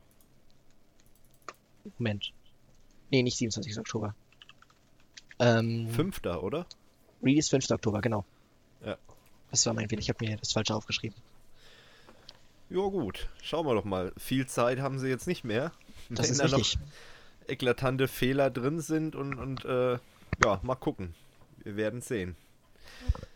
Es ist halt auch Ubisoft. So. es ist auch Ubisoft, muss man hier erwähnen. Ähm, genau, so viel zu Assassin's Creed Odyssey. Man hört mir rausgehört, mhm. ich war jetzt nicht wirklich überzeugt von dem Spiel. Ähm, und da bringt es aber auch nichts, Begeisterung zu rüberzubringen. Um hier ein paar positive Punkte anzubringen, sie haben ja. neue Spielmodi. Du hast quasi wieder wie in Assassin's Creed 4 deine Inselwelten, in der du mit dem Schiff rumfährst und quasi primär auf dem Schiff unterwegs bist. Wer das, wer das in Assassin's Creed 4 mochte, wird es auch wieder in Odyssey mögen. Also mhm. ich persönlich habe in Assassin's Creed 4 das mit dem Schiff rumfahren, habe ich richtig genossen. Mhm, das ähm, war auch das Beste irgendwie am Spiel. Es war das Beste am Spiel. Also das wird wieder da sein. Man hat wieder zwei Parteien, in diesem Fall Athen und Sparta, die sich auf der See an die Gurgel gehen. Du kannst da wieder eingreifen und so weiter. Ähm, das ist da. Man hat Inselwelten, man hat dies, man hat eine neue Mechanik, man hat, ähm, indem man die Inselwelten, die sind umstritten zwischen Athen und Sparta und du kannst sowohl der einen Seite als auch der anderen Seite helfen, die Insel komplett zu übernehmen. Ähm, das ist neu, das ist sehr interessant, dass du dir quasi deinen eigenen Weg suchst, deinen eigenen Weg suchst. Ähm, und ich finde es gut, dass es da ist und dass du dir quasi als Spieler selber sagen kannst, ich will das machen, ich will das machen. Es ist eine sehr offene Welt und sie ist auch sehr nonlinear, was ich sehr gut finde und was auch sehr gut funktionieren kann. Ähm, und meine Kritik ist jetzt komplett aufs Gameplay bezogen und nicht auf die Story oder die Welt an sich, die ich an sich nämlich sehr, sehr schön finde. Und ich wollte das hier nochmal kurz als ausgleichenden Punkt erwähnen, bevor wir fortschreiten. Genau. Ja, wir werden sehen. Mal gucken. Äh, falls ihr unseren Podcast vielleicht später hört äh, und ihr habt es euch schon gekauft, dann könnt ihr auch gerne mal eure Meinung in die Kommentare packen. Oder vielleicht war von euch sogar jemand auf der Gamescom. Das gilt natürlich für alle Games, die wir hier besprechen oder auch nicht besprechen. Äh, dann packt mal eure Meinung in die Kommentare. Gucken wir uns natürlich gerne mal an. Und äh, das ist immer ganz interessant, wie, wie andere Leute das dann empfinden, das Ganze, weil der eine stört sich mehr an dem Punkt, der andere an dem. Ja, das ist immer ganz interessant. Gut. Ich glaube, game-technisch sind wir schon fast durch, oder? Oder hast du noch irgendwas im Petto, wo du sagst, da müssen wir unbedingt mal drüber reden? Ähm, ja, das ist mir vorhin eingefallen. Wir haben es steht nicht auf unserer Agenda hier drauf. Aber und meine gut, Stimme verlässt mich auch gerade. Ähm, es ist mir gerade wieder eingefallen. Ich habe Skull and Bones angespielt. Ah. Äh, weil wir haben gerade über Assassin's Creed 4 gesprochen, beziehungsweise am Rande habe ich es erwähnt. Ja. Und Skull and Bones ist quasi der Seeteil von Assassin's Creed 4 mit mehr Tiefe im Multiplayer. Ah. Ich habe das mit drei Freunden angespielt. Das heißt, jeder hatte sein eigenes Schiff. Wir waren in der Gruppe unterwegs, haben gegen andere Spieler gekämpft, die alle da mit uns in der Bude saßen, haben gegen NPCs gekämpft. Es hat unglaublich viel Spaß gemacht. Ähm, atmosphärisch war es sehr schön. Man hatte quasi seine drei Schiffsklassen. Man hatte ein Schiff, das besonders mit einer Ramme ausgestattet war und sehr gut auf Ram, sehr gut Rammangriffe hatte. Und dann hat man ein Schiff, was sehr mobil war und nach vorne sehr viel Schaden machen konnte mit Explosivgeschossen und Streugeschossen. Und da hatte mhm. man die Standardfregatte, die super starke Breitseiten abgeben kann. Äh, Balancing-technisch fand ich es noch nicht super überragend. Die Fregatte war viel zu stark und hat alles andere von hat alles andere einfach weggeholt, weil sie hatte mehr Lebenspunkte, sie hatte mehr Kanonen, sie war an der Breitseite unbesiegbar.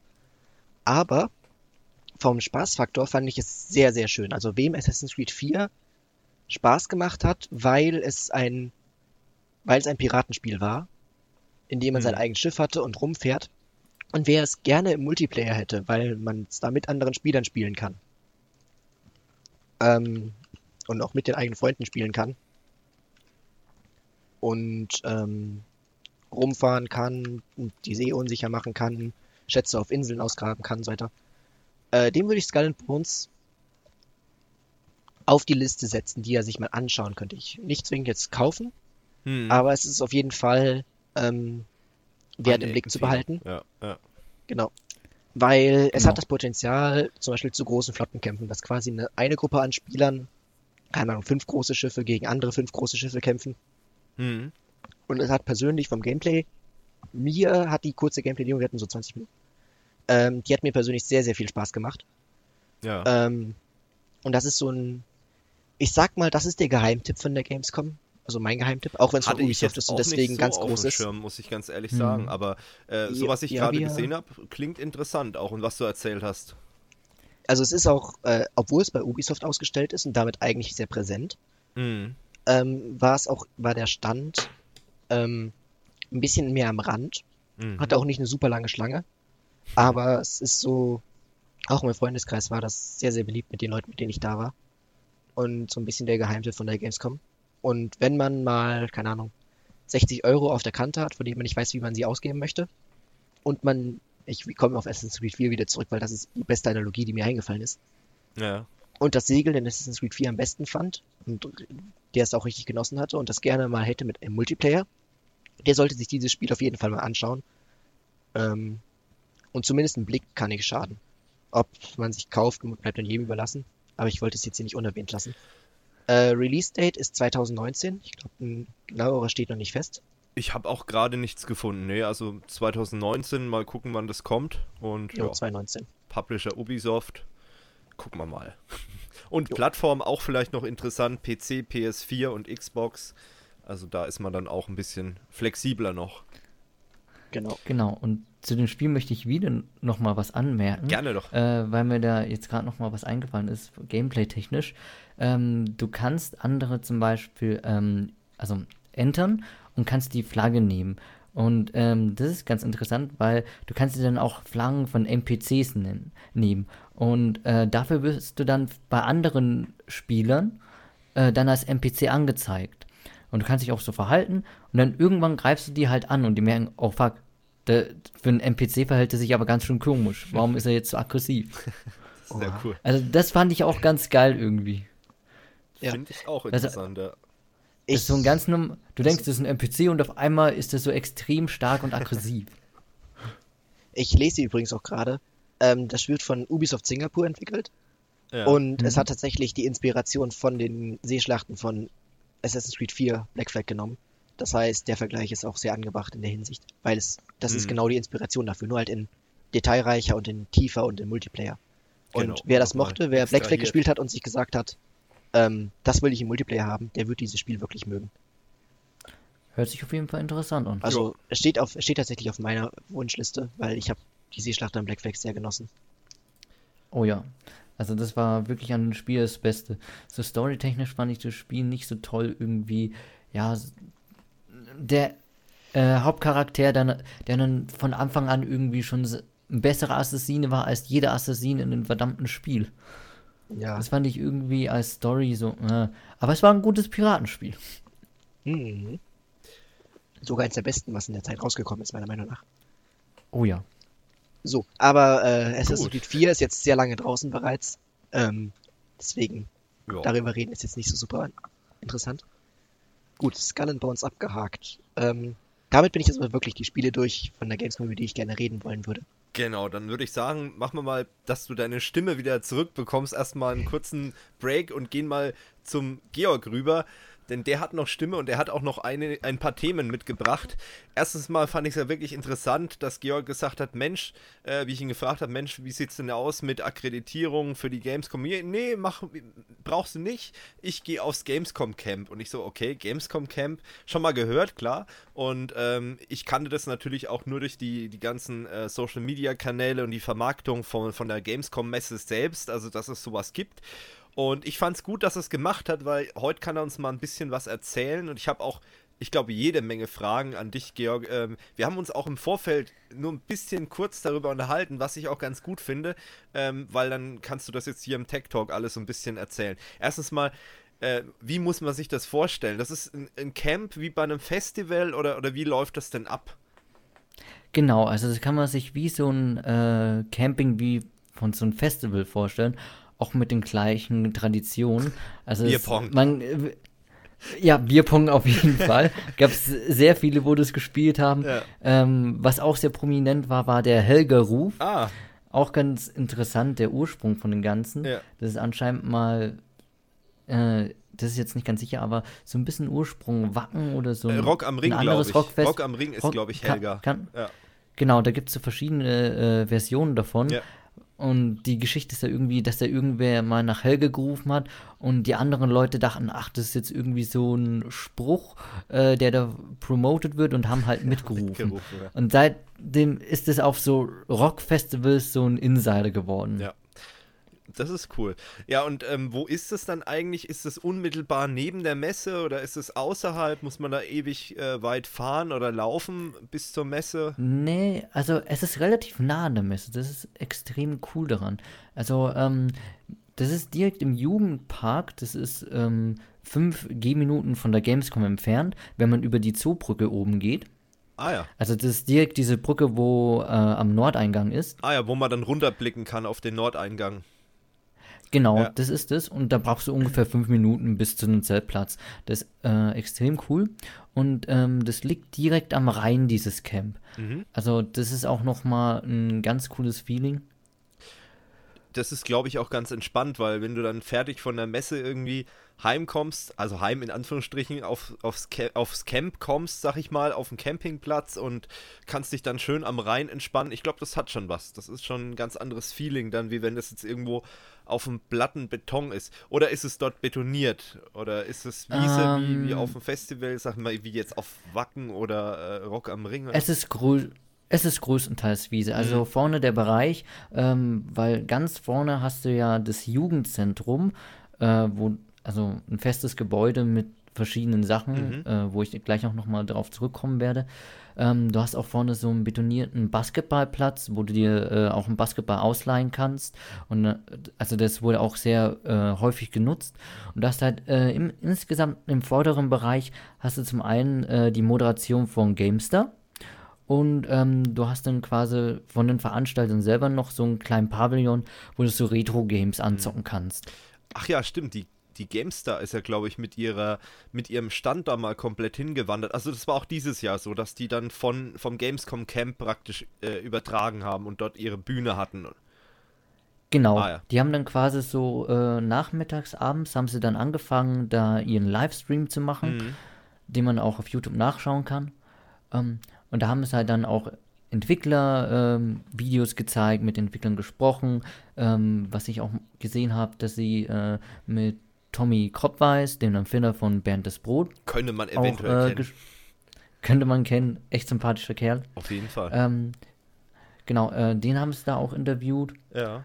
Und das ganze Setting war ganz cool, weil du hast es halt am Abend, hast du halt ähm, du bist von der Messe gekommen, hast du dann noch so ein paar Entwicklervideos angeschaut und so weiter und Interviews. Mhm. Und dann ähm, gegen 19 oder 21 Uhr, ich glaube 21 Uhr eher da, ähm, gab es dann auch immer so Community-Turniere. Ähm, am Mittwoch war es, äh, lass mich kurz überlegen, äh, Tekken, Tekken 5, ne, nicht Tekken, Entschuldigung, Street Fighter. Street Fighter, ja, auch ein Street Fighter, genau also wo das macht echt viel Spaß dazu zu schauen bei Tekken. Es war die Matches waren immer sehr knapp und es war auch eine richtig gute Stimmung. Der Unterhaltungswert ähm, ist bei sowas auch immer recht gut, muss man auch dazu sagen. Oh ja, das ist definitiv. Und okay, dann Tag drauf, Donnerstag, war dann Mario Kart äh, auf der GameCube. Mhm. War jetzt leider nicht so unterhaltend, weil immer vier Spiele gespielt haben und mh, hm, da ist dann nicht so wirklich die Spannung aufgekommen, leider. Mhm. Ähm, auch, okay, ähm, Tag darauf, das war dann auch mein letzter Tag, ähm, war es dann Rocket League auf der Switch. Das war dann ein bisschen interessanter, aber mh, hm, so diese zwei Spiele, Spiele kommen meiner Meinung nach besser als Turnier. Aber insgesamt war immer eine geile Stimmung da. Äh, war auch die Leute teilweise drumherum viel Scheiße gebaut haben. Waren aber scheinbar sehr ähm, entspannt, also wirklich wie auf einem Festival dann auch. Genau. Sehr viel also Alkohol also, vielleicht auch, oder? Ja, sehr viel Alkohol. Das also kann man sich definitiv. vorstellen auf so einem Camp.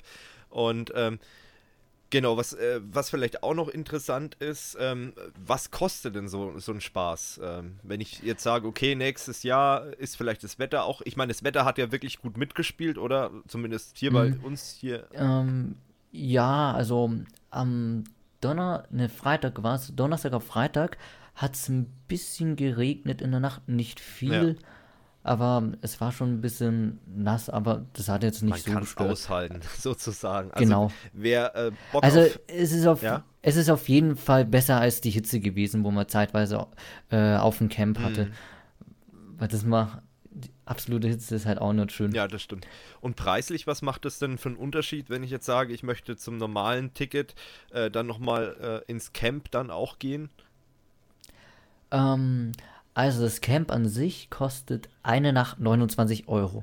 Und das ist im Vergleich zu Hotels Hotel, in Köln. Ferienwohnungen, Airbnb ja, auf jeden Fall billiger. Also sehr viel ja. billiger. Also ich glaube, günstiger kannst du in Köln nicht unterkommen zu der also Zeit. wenn ich überlege, was wir die ganzen Jahre, ich meine, äh, wann haben wir angefangen? 2013 bei Kurs of For You mit Gamescom und äh, ich glaube, wir sind bei keiner Wohnung unter ähm, also wir haben natürlich auch keine Hotels genommen, wir sind ja jetzt hier keine GameStar oder Giga oder so.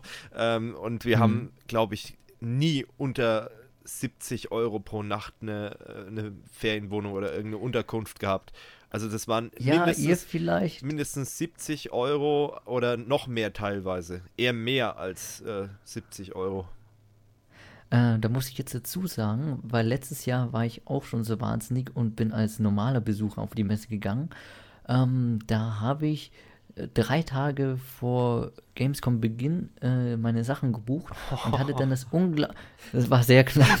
Last Minute, ähm, auf jeden Fall, ja. Richtig, Last Minute. Hat aber funktioniert und das Geile war, ich hatte so dermaßen viel Glück mit der Wohnung, weil da habe ich jemanden gefunden, der hat das neu eingestellt und da habe ich, bin ich auf 50 Euro pro Nacht gekommen. Ja, aber halt immer also noch das war bisher das, das günstigste. Aber man sieht ja, also Messe, vor allem auch die Gamescom ist wirklich krass und die nehmen es halt wirklich von den Lebenden, anders kann man es nicht sagen und ähm, da vielleicht auch noch so ja. ein Tipp, äh, von, von meiner Seite, wenn ihr wirklich vorhabt, also jetzt nicht aufs Camp zu gehen, sondern ihr wollt so hin und wollt äh, ein bisschen Geld äh, bewusst oder ein bisschen bewusst äh, das Ganze machen, äh, dann geht vielleicht in irgendeine benachbarte Stadt und fahrt dann lieber jeden Tag mit den äh, ÖPNV nach Köln rein das ist auf jeden Fall billiger und ich weiß auch von vielen größeren YouTubern, erstens mal machen die das natürlich, um die Fans sich von der Pelle zu halten, aber die übernachten auch gerne mal in Düsseldorf in einem Hotel, weil es einfach billiger ist. Ne? Oder äh, wir haben auch schon äh, Kollegen äh, getroffen auf der, auf der Messe, die, also YouTube-Kollegen von uns, äh, die eben in Leverkusen einfach untergekommen sind und haben gesagt, okay, das ist einfach günstiger für uns. Und nur mal so als Tipp, falls ihr wirklich sagt, okay, ich will jetzt nicht das Camp, weil das ist natürlich nicht für jeden was, das muss man auch ganz klar sagen. Und ich bin jetzt mhm. auch nicht so der Camping- und Camp-Freund. Ähm, aber wenn man da Bock drauf hat und sich darauf einlässt, dann scheint es ja echt eine, ein cooles Erlebnis zu sein. Und äh, also das definitiv. Also du hast es auf jeden Fall nicht bereut. Gab es irgendeinen triftigen Grund, warum du gesagt hast, ich mache einen, äh, ja, ich, ich reise praktisch am, am Freitag ab oder war das einfach so, naja, da habe ich eh alles gesehen und äh Ja, das war das so, da hat man eh alles gesehen, ja. war ähm, so ein Messetag an sich ist schon lang, wenn man sich wirklich dafür entscheidet, äh, nicht wirklich bei vielen Spielen anzustehen. Ja, ja. Also. Das ist auch so, also ähm, so auch meine Erfahrung, so am letzten Tag, da bist du halt wirklich durch. Und wenn du dann, das Schlimmste ist, glaube ich, und das ist uns schon öfters passiert, das kannst du ja auch unterschreiben, Georg, dass uns am letzten Tag noch aufgefallen ist, oh scheiße, wir müssen noch das machen und jenes machen und da fehlen uns noch Schnittbilder und ähm, keine mhm. Ahnung, scheiße, wir müssen ja jetzt auch noch das Interview aufzeichnen und ähm, dann hat Finn natürlich klar, hat äh, recherchiert oder hat angezockt auf der Messe, dann haben wir die Interviews mit Finn immer noch aufgenommen und der letzte Tag Tag war dann auch immer mehr oder weniger eine Katastrophe und du warst dann richtig fertig.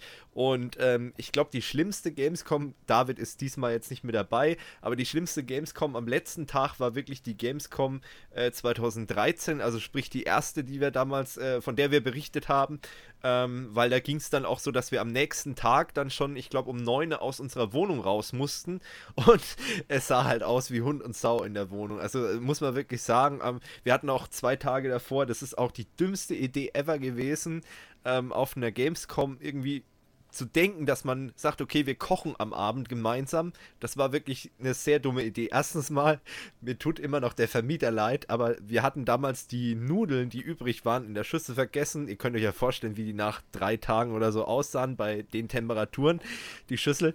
Und ähm, ja, und das Ganze haben wir dann eben in der Nacht- und Nebelaktion, ich glaube, David und ich, wir sind um halb fünf oder so aufgestanden, nachdem wir um ein Uhr ins Bett gegangen sind, haben dann erstmal die Wohnung sauber gemacht. Und äh, damit wir das alles noch rechtzeitig schaffen. Also es war eine Katastrophe, ähm, aber das war jetzt mal ein Schwank von der Gamescom 2013. Das sieht man im Making-of nicht. Also wir haben, wir haben damals, glaube ich, sogar gefilmt. Ich weiß nicht, ob ich die Aufnahmen irgendwann mal veröffentlichen werde. Keine Ahnung, ob wir das irgendwo mal mit reinschneiden. Äh, aber wir haben es damals nicht mal Making-of mit reingeschnitten, weil das war dann doch leicht, naja, grenzwertig, die ganze Geschichte. Gut. Ähm, ja, ich gucke gerade mal auf meine Liste zum Gamescom Camp. Ach ja, Thema äh, Verpflegung, wenn wir schon mal beim Thema Essen sind. Äh, wie habt ihr das dann gelöst? Gab es dort auch Verköstigung auf dem Zeltplatz oder wie muss man sich das vorstellen? Ein riesen Speisesaal in Form eines Zeltes oder? Mm, nein, gab es in der Hinsicht nicht, also so eine riesigen Speise. Es gab so ein paar ähm, ja, Foodtruck-Wägen, würde ich mal sagen, so ich hab's, ich hab mir gerade so gedacht, ja, bestimmt irgendwie so ein richtig fancy Foodtruck oder so. Nee, das sind halt so kleinere Stände ja, gewesen. Ja. Aber da war jetzt für mich und meinen Kumpel nichts dabei. Also, es hat sich schon lecker angehört, aber gerade wenn man mit Zeliakie dahin geht, war da jetzt nichts mit dabei. Also, ähm, ich vertrage kein Weizen, kein Getreide. Und da war das Angebot nicht ganz so toll. Mhm in der Hinsicht. Ähm, aber man hätte sich tatsächlich was zum Essen und Trinken zu relativ guten Preisen dort kaufen können. Ähm, was ich in der Hinsicht auch noch nett fand, war, dass man sich für 7 Euro in der Früh noch ein Frühstück kaufen konnte. Das war halt dann so ein kleines Buffet, Käse, ah, ja. Salami, verschiedene Wurstsorten, Käse. Aber das ist halt ähm, auch billiger als im Hotel, definitiv. Und also ich muss ehrlich sagen, ich habe so das Gefühl, das Gamescom Camp ist wirklich so, wenn ihr, keine Ahnung, noch Schüler seid oder Azubis oder so und äh, ihr habt ihr habt jetzt noch nicht so die finanziellen Möglichkeiten, wollt aber trotzdem auf die Messe gehen, wollt vielleicht mit ein paar Kumpels noch eine schöne Zeit haben oder so. Das hört sich so an, als wäre das genau das Richtige für euch. Also von oh, deinen ja. Erzählungen jetzt her. Genau, würde ich auch jeden äh, Jungen, der nichts gegen Campen hat, vollkommen empfehlen, weil es ist halt absolutes Festival-Feeling. Du hast halt so viele liebenswürdige Idioten, sage ich jetzt mal hier frech. Aber das ist einfach ja keiner zu von den Leuten. Oder hast du irgendwelche Visitenkarten verteilt? nee, ich habe keine Visitenkarten. Also in verteilt. dem Fall sehr gut. Ich glaube, da dürfte mich keiner wiedererkennen. Das ist doch der Idiot ähm, vom Camp. nee, ich habe mir Freunde gemacht, sagen wir es mal okay. so. Aber die Story kann ich jetzt gleich auch dann gleich erzählen. Hau sie raus, komm, ähm, jetzt sind wir einmal dabei. Nee, ähm, vorher erzähle ich noch ähm, wegen, ja, Örtlichkeiten, die man da hat. Also äh, es gibt mobile Klo-Container ja, auf genau. jeden Fall. Sanitäre das, Einlagen. Genau, äh, Einlagen. Genau, Anlagen, sanitäre Anlagen, so, genau, genau, das Wort ist mir entfallen. Genau. Ähm, was ich halt ein bisschen doof fand, dass die Duschkabinen direkt äh, am Eingang vom Gamescom Camp waren. Das heißt, du hast ähm, vom Zeltplatz ziemlich weit latschen müssen, um überhaupt duschen zu können. Okay. Ähm, ich kann aber auch empfehlen, einen äh, Reisefilm mitzunehmen, denn direkt im Jugendheim äh, oben äh, bei den Toiletten, das sind auch nochmal Duschkabinen und da sind nochmal ein paar Steckdosen, wo man auch einen Föhn nochmal anstecken kann. Also, das ist auch nochmal ein bisschen. Von Georg. Genau, so ein bisschen Komfort, äh, den man da hat. Ähm, Apropos Komfort. Auch ja. noch ein kleiner. Ähm, noch ein kleiner Pro-Tipp, wenn wir äh, gleich mit dabei sind. Ähm, was ich ganz interessant war, dass dieser Jugendpark einen Raum anbietet mit die, äh, zehn Rechnern, wo man 5 versus 5 spielen kann. Mhm. Ähm, inwiefern die Spiele da vorinstalliert sind oder ob man da Gastaccounts hat, habe ich leider noch nicht in Erfahrung gebracht. Habe ich heute versucht anzurufen, war aber leider anscheinend außerhalb der Eröffnungszeiten. Ah, ja. Aber ähm, da werde ich mich nochmal drüber informieren. Aber das fand ich halt auch ein recht interessantes Angebot. Ähm, was es auch noch gibt, ist ein Billardtisch, was auch ganz cool ist. Mhm. Und also man kann es sich schon relativ gut gehen Die lassen. Die haben dann also, scheinbar einfach um so einen äh, Jugendclub einfach mal außenrum so ein Camp installiert sozusagen für die Gamescom. So könnte genau. man sich das vorstellen. Ähm, ja, gut, aber ansonsten äh, sanitäre Anlagen waren sauber oder würdest du sagen, naja, ging so? Doch, die waren relativ waren sauber. sauber. Also äh, da, da kann man sich nicht beschweren. Ähm, dann noch ähm, natürlich für, für ähm, absolute Freaks wie, wie mich zum Beispiel wichtig, äh, gab es dort WLAN. Ah, da habe ich gar nicht mal geschaut. Ich glaube aber nicht. Es hat dich auch nicht gestört sozusagen, also ist halb so wild.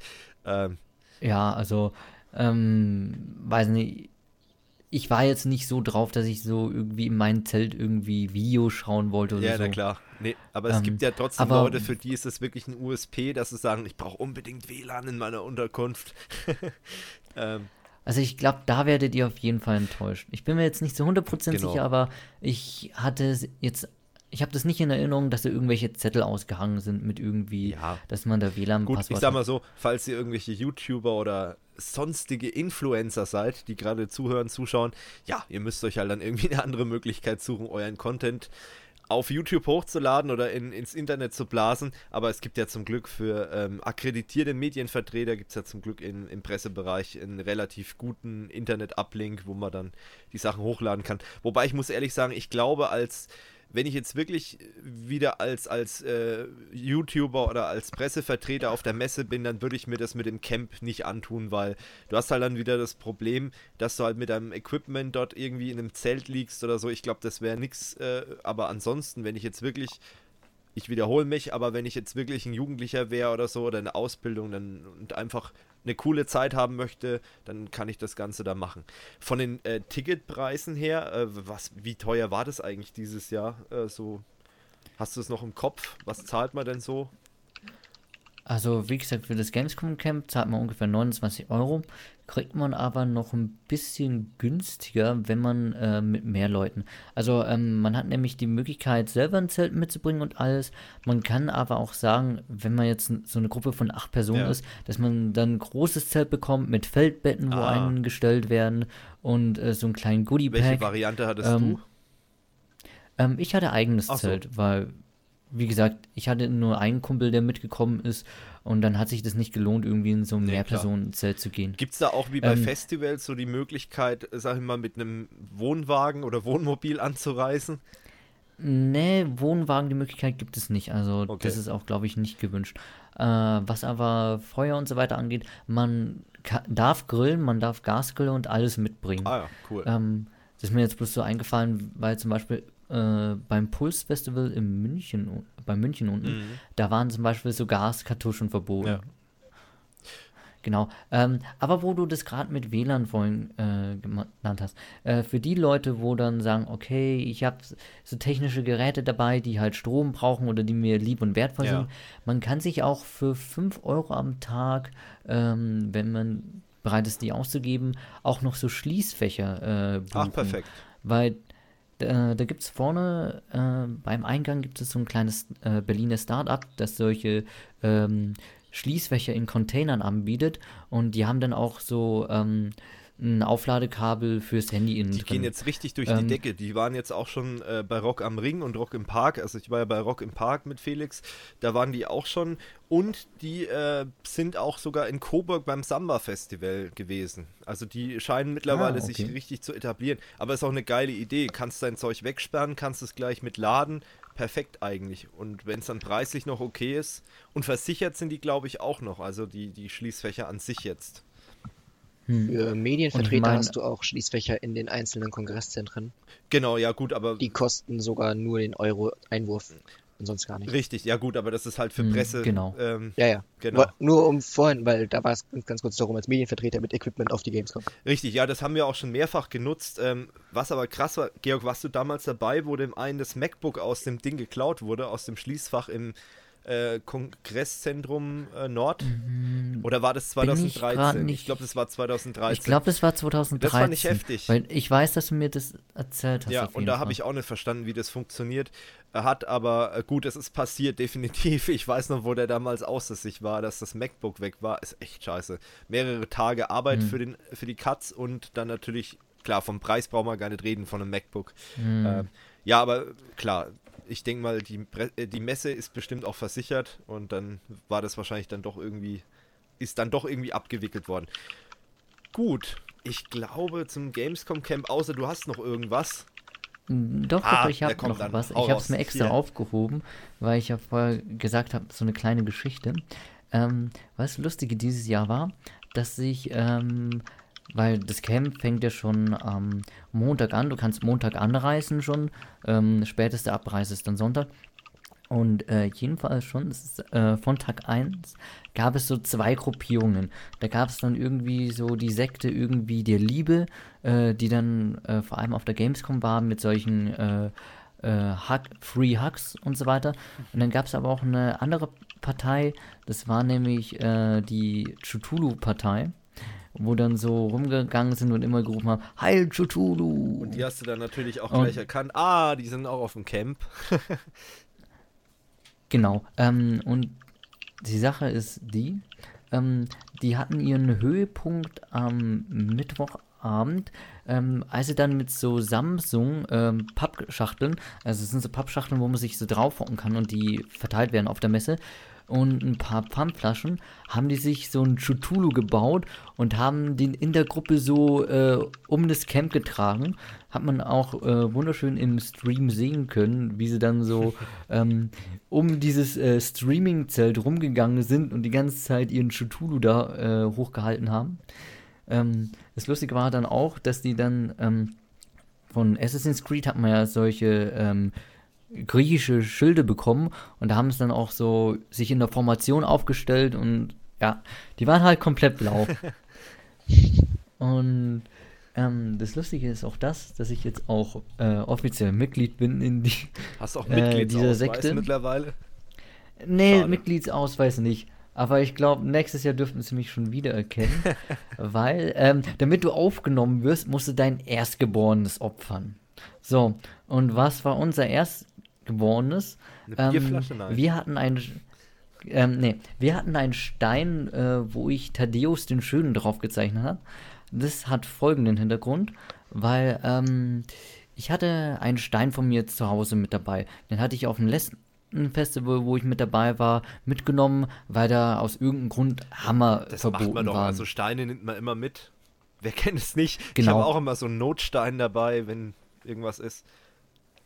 Genau. Und ähm, das fand mein Kumpel halt recht ja, lustig. Ich finde es auch skurril, und, äh, aber gut. Genau. Und mein Kumpel hat dann gemeint, ey Georg, zeichne doch bitte mal irgendwas auf den Stein drauf. Und ich habe halt einfach äh, Thaddeus den Schönen, ohne irgendwie näher drüber nachzudenken. Ähm, weil da gibt es ja auch den Witz, dass Thaddeus an sich ja schön geklopft äh, wurde in dieser Folge. Und dass ich dann zufälligerweise das Motiv genommen habe, hat meinen Kollegen dann noch mehr gefallen. Und dann haben wir diesen Stein da geopfert und die haben sich so dermaßen gefreut über diesen Stein. Also die waren ja auch betrunken und so weiter und die haben diesen Stein so dermaßen äh, abgefeiert. Die waren ja auch betrunken, also funktioniert sowas auch. ja. Ähm, und was ich auch noch schön von dieser Gruppe fand, ähm, die haben Spenden gesammelt und haben dann am Samstag so Softdrinks verteilt für alle, die vorbeigekommen ah, sind. Cool. Ja, das. Ja. Genau. Und dann gab es auch noch eine andere Gruppe, ich glaube, das war auch Mittwoch oder Dienstag. Äh, die haben sich mit den Campingstühlen an den Weg so gesetzt und haben halt so die Leute quasi bewertet mit so Punkten. Oh ja, du bist gut, ja, super Auftritt und so. Ja, da müssen wir noch ein bisschen üben ich und so weiter. Schon, wir müssen echt mal mit der Kamera dort auf dieses Camp gehen und einfach mal ein paar Interviews führen. Ich glaube, das ist erstmal sau witzig, hat sau großen Unterhaltungswert. Äh, und zum anderen, mich interessiert es einfach mal. Ich glaube, wenn wir nächstes Jahr sollten wir auf die Gamescom gehen, müssen wir unbedingt vorbeischauen. Einfach mal. Oder wir begleiten dich so als Reportage einfach mit der Kamera. Das wäre auch eine Idee. Ja, äh, ich wollte gar nicht stören. Hm. Red weiter. Ähm, war, ich habe gerade laut nee, gedacht. das war schon. Okay, gut. Ähm, dann würde ich sagen, ähm, du ich noch mal so ein paar Sachen äh, raushauen, die mir aufgefallen sind. Ich habe das so natürlich von außen verfolgt hier äh, konnte ja leider dieses Jahr nicht hin. Und ähm, was mir jetzt so aufgefallen ist, das ist einfach das Thema mal wieder Influencer, Influencer, Influencer. Das heißt, man hat wieder versucht, möglichst viele YouTuber auf den ganzen Bühnen auszuschlachten. Aber das ist ja nichts Neues. Oh, das ja. passiert ja, das passiert mhm. ja eigentlich immer.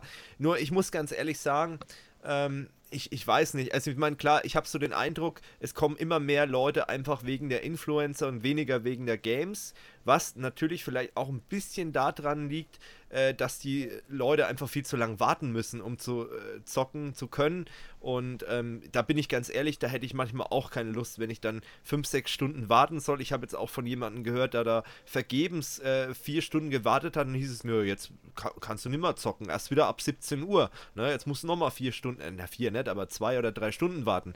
Ähm, das ist natürlich eine Geschichte, wo ich dann die Leute auch verstehe, dass die dann sagen, okay, hm, nee, dann äh, mache ich das lieber eher so als äh, Community-Treffen. Ich kann es auch nachvollziehen. Also ich, ich bin niemand, der sagt, nee, das soll es nicht geben, weil ich denke mal, auch viele Leute treffen sich dann, also wir haben ja auch mittlerweile ähm, hier von, von Kurs of You einige Leute, die treffen mal nur einmal im Jahr und das ist auf der Gamescom. Ich habe Leute, die, die sehe ich nur auf der Gamescom oder ich habe Leute, die sehe ich nur auf der Cebit oder auf der Itza oder auf irgendeiner anderen Messe ähm, und das ist halt auch so. Also es ist nicht unbedingt schlimm, aber mir ist halt aufgefallen, dass es immer äh, mehr wird ähm, und dass eigentlich jeder Stand sich irgendwie so einen Influencer gönnt. Ob man den jetzt kennt oder nicht, ist eine andere Geschichte. Da gehen die Meinungen auch weit auseinander. Ich finde es auch immer interessant, wenn ich mit Leuten über das Thema rede, die teilweise halt auch, äh, sagen wir mal, drei, vier Jahre jünger sind als ich, die natürlich wieder ganz andere Influencer kennen, als wir kennen, die, sagen wir mal, mit denen wir jetzt so äh, auf YouTube irgendwie in Anführungsstrichen groß geworden sind, die wir halt kennen, ähm, die entweder sie gibt es gar nicht mehr auf der Plattform oder die machen mittlerweile komplett anderen Kram oder sind bei den Rocket Beans gelandet ähm, oder keine Ahnung. Also, und, und das ist halt immer ganz interessant. Ähm, was ich allerdings ein bisschen schade fand, ähm, es gab halt einige Influencer, die halt wirklich total, also das sind Livestreams, die ich geguckt habe, ähm, gab es auch fast von jedem äh, Stand, der irgendwas äh, gemacht hat, gab es auch Livestreams. Und da habe ich halt immer mal ein bisschen reingezappt, äh, einfach um ein paar Eindrücke zu sammeln. Und äh, manchmal hat man den Eindruck gehabt, dass die halt wirklich fehlplatziert sind. Und da muss ich halt wirklich sagen, bitte, liebe äh, Marken, wenn ihr schon euch so einen Influencer gönnt auf eurem Stand, dann überlegt auch mal, wo kann man den einsetzen. Nicht einfach nur, Mensch, Hauptsache, der hat 5 Millionen Abonnenten, sondern vielleicht auch mal überlegen, was kann der denn wirklich machen. Jemanden, der von Technik keine Ahnung hat, dann einen äh, Technik-Talk auf einer Bühne von einem Hardwarehersteller führen zu lassen, ist eigentlich ein bisschen eine Fehlplatzierung. Ich meine, die Gäste, die waren gut. Also da war zum Beispiel ähm, Alexi Bexi mit dabei, Debitor war mit dabei und jemand von der PC Games Hardware. Das war super, aber den Moderator, den konnte man wirklich vergessen. Und das ist auch ein YouTuber, der eigentlich mit äh, Hardware überhaupt nichts zu tun hat. Äh, und dass der sowas natürlich nicht richtig moderieren kann. Und man hat relativ schnell gemerkt, dass auch die Gäste das natürlich mitkriegen und äh, dann natürlich den, den Talk für sich mehr oder weniger übernehmen. Ähm, und deswegen war das, glaube ich, ein bisschen eine Fehlbesetzung. Klar, man wollte mit diesen Influencer Leute vor den Stand locken, das ist auch gelungen. Ich sage mal so, das Interview, das hättet ihr euch echt schenken können oder hättet gleich sagen können, okay, äh, unterhaltet ihr euch da mal und der Influencer gibt unten mal ein paar Autogramme. Das wäre wahrscheinlich besser gewesen. Aber das ist nur so mein Eindruck. Ansonsten natürlich äh, werdet ihr mir wahrscheinlich recht geben, gab es natürlich wie jedes Jahr immer irgendwelche Stände, die irgendwelchen Mist ins Publikum geworfen haben, irgendwelche Werbeartikel. Hm. Das ist ja, das ist ja, ja. Gamescom typisch. Ähm, ich glaube, da gibt es in Deutschland äh, bis auf, glaube ich, die IFA kaum eine andere Messe, wo das genauso abgeht. Äh, aber das macht halt auch so ein bisschen die Gamescom aus. Ähm, was ich halt krass fand, das ist halt Thema äh, Kommerzialisierung weiterhin, dass halt eben auch Marken, du hast ja vorhin im Vorgespräch gesagt, McDonalds war da, das habe ich gar nicht mitgekriegt, aber Pringles war zum Beispiel auch da. Also wirklich Marken, wo du eigentlich nicht so wirklich was mit anfangen konntest. Die haben halt irgendeinen Standort gehabt, Hauptsache mal einen Stand. okay, wir sind auf der Messe auch irgendwie vorhanden. Äh, ja, gut, ähm, weiß ich nicht. Das können sie sich schenken, aber ich denke mal, der, der Besucher, der wird auch gezeigt haben, dass er daran nicht so viel Interesse hat, schätze ich mal. Und äh, gut, naja, also äh, zumindest mal McDonalds, die hatten ja da irgendwie sogar ein Spiel äh, okay. auf ihren tollen Bestellwalls, wo, äh, wo man sich die Sachen Ach, das war auch gleich ein kann. Imbiss, das Und war nicht einfach nur ein Infostand von McDonalds. Also nee, nee, nee, nee, nee, nee, nee, das war kein okay. Imbiss. Die haben bloß diese Infotafeln Aha. da gehabt, wo du dir normalerweise das Zeug bestellst und darauf haben sie irgendein Spiel ähm, drauf laufen lassen, wo du irgendwelche Burger zusammenstellen musst äh, und es so schnell wie möglich. Okay. Und dann hast du irgendwie eine McDonald's Gold Card bekommen, wenn du irgendwie der schnellste das ist warst. Die Bahncard 100 für McDonald's Besucher sozusagen. Nee, keine Ahnung. Anscheinend, also. Äh, ja, Fand ich auf jeden Fall sehr skurril. Ja, also ich finde es auch skurril, aber ähm, wie gesagt, ich denke mal, die Gamescom ist eine riesen Gelddruckmaschine, so muss man das auch mal sehen. Ähm, und ich finde man, also ich höre auch immer wieder so die Idee von anderen äh, Leuten, dass sie sagen, Mensch, äh, mach doch aus der Gamescom ein reines Gaming-Festival und äh, lass diesen ähm, Touch von Messe einfach mal weg. Ähm, weiß ich nicht, ob das gut ist.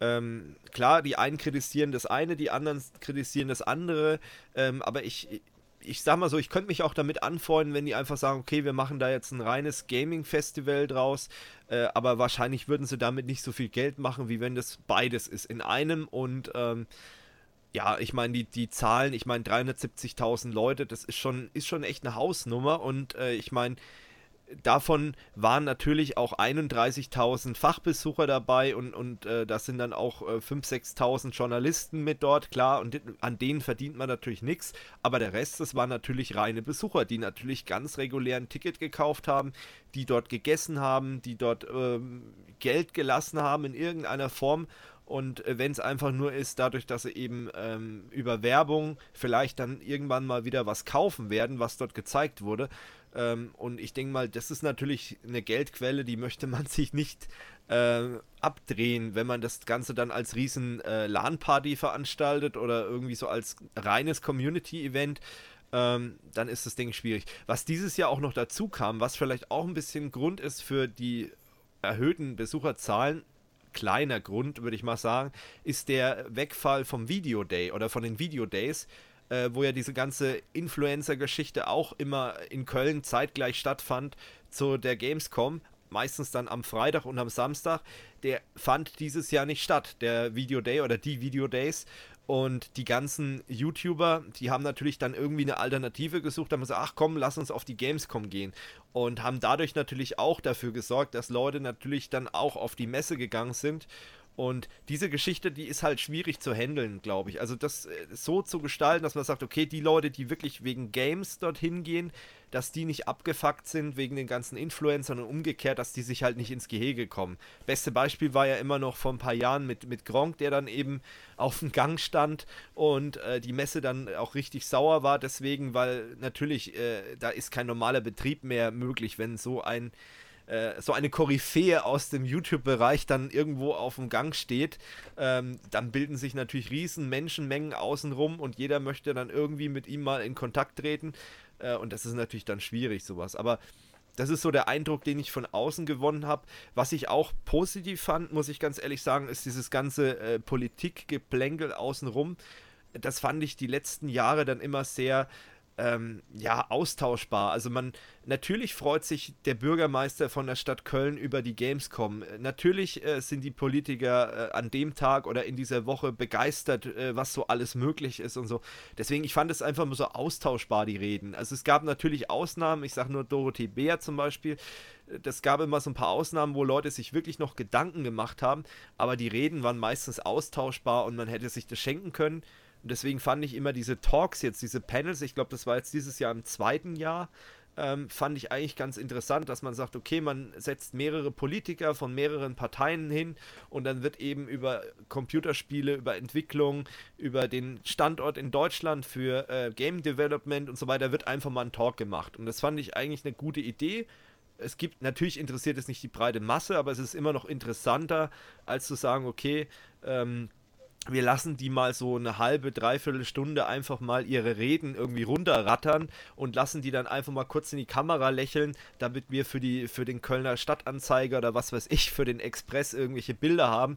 Äh, und das bringt eigentlich nichts. Also da, da war null Mehrwert da. Und äh, ich denke mal, da ist so ein Talk dann auch ganz interessant mal. Und wurde natürlich auch von Influencern äh, moderiert, von Pete von den Jungs. Aber ähm, die haben das in der Vergangenheit auch immer ganz gut gemacht. Also auch, ähm, wir haben uns ja 2016 war es, glaube ich, haben wir uns ja auch den Talk angeguckt mit Philipp Valulis und äh, Peter Smith äh, von Pete Und das war ja auch recht gut. Also der macht es eigentlich ganz gut und ähm, meine Meinung. Hast du dir das angeguckt eigentlich, hm. Äh, Finn, oder? Ist es völlig an dir vorbeigegangen, die Geschichte? Äh, die Talks selber? Ja, ja, den Talk selber. Äh, ja, ich habe ich hab nicht alle gesehen, ich habe ein paar gesehen, einen, den ich besonders interessant fand. Okay. Äh, danke, dass du übrigens die Brücke schlägst, dazu wollte ich nämlich noch zu sprechen kommen. Ähm, da gab es einen Talk mit ähm, Ralf Reichert, das ist der CEO von der ESL. Mhm.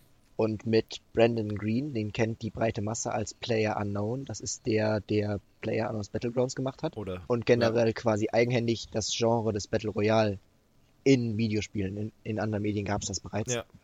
Ähm, aber das Genre des Battle Royale in Videospielen etabliert hat.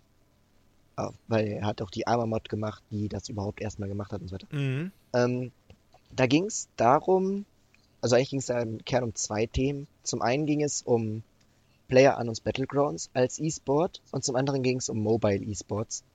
Ähm, der war sehr interessant, fand ich. Und da man zwei sehr kompetente Menschen mit diesen, man hatte zum einen hatte man den Developer des Spiels selber und zum anderen hatte man den CEO der ESL, der, der steht für E-Sports, der, der ist E-Sport in Anführungszeichen. Mhm.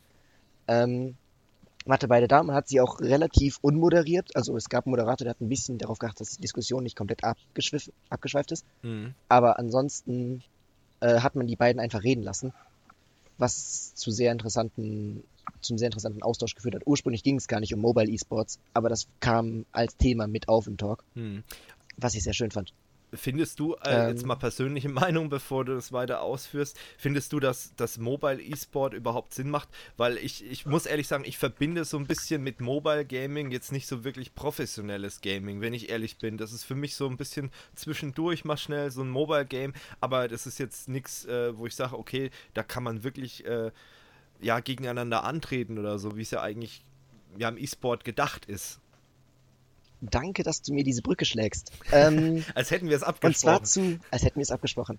Mobile Esports ähm, war bei der ESL, gab es ein Turnier von einem Mobilspiel, heißt Shadowgun Wargames, mhm. gibt es für iOS und Android. Ähm, Habe ich auch mal angetestet, spielt sich sehr schön eigentlich. Äh, Im Endeffekt hast du quasi, das ist ein Arena-Shooter, du hast, äh, man kennt es aus den ganz alten Titeln, Capture the Flag, du mhm. hast zwei Basen und dazwischen ein bisschen offene Fläche und man muss die Flagge des anderen Teams erobern. Und wer das dreimal schafft, gewinnt.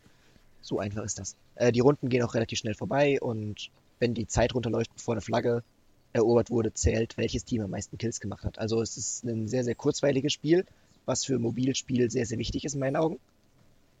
Ähm, hm. Und ja, was lässt sich dazu sagen? Es sah sehr schön aus, aber zeitgleich habe ich ein paar Kritikpunkte dazu. Ähm, es sieht dadurch, dass das äh, ein mobiler Bildschirm ist, der ist sehr klein und die Steuerung mobil ist nicht so präzise.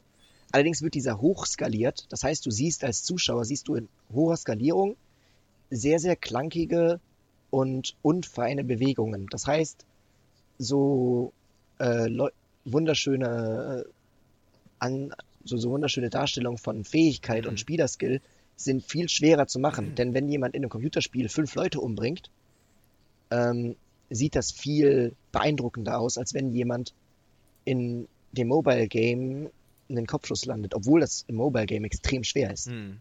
Das heißt, man, es ist viel schwerer, äh, Fähigkeit und Skill wirklich zu würdigen als Zuschauer, eben weil es es sieht nicht so gut aus wie, das Vergleich, wie der Vergleich am Computer halt ja. oder auch an den Konsolen, weil die Steuerung schwerer ist. Das ist halt ein Makel, den wird Mobile Gaming immer mit sich mittragen solange es nicht auf so präzise Steuerung wie Maus und Tastatur ist halt auch eine andere drückt. Plattform. Also äh, deswegen genau. kann ich mir das auch irgendwie noch nicht vorstellen. Vielleicht kommt's, ganz klare Sache. Ich meine, ähm, das ist ja nicht so, dass E-Sport jetzt wirklich nur an den PC gebunden ist. nein, nein, auf keinen Fall. Eben, genau. Vielleicht kommt das wirklich noch, aber ich hatte das bisher nicht so auf dem Schirm. Auch äh, Thema, ich, ich weiß noch so damals, wo dieses Thema äh, ESL aufgekommen ist und ähm, da war auch mal ein großes Thema, die, die Hardware an sich auch und, und natürlich spielt da auch Latenz. Gerade bei solchen Wettkämpfen ist natürlich wichtig, dass möglichst jeder die gleichen äh, technischen Voraussetzungen hat, um auch wirklich zu bewerten zu können, ob der Spieler jetzt an sich einen guten Skill hat oder nicht.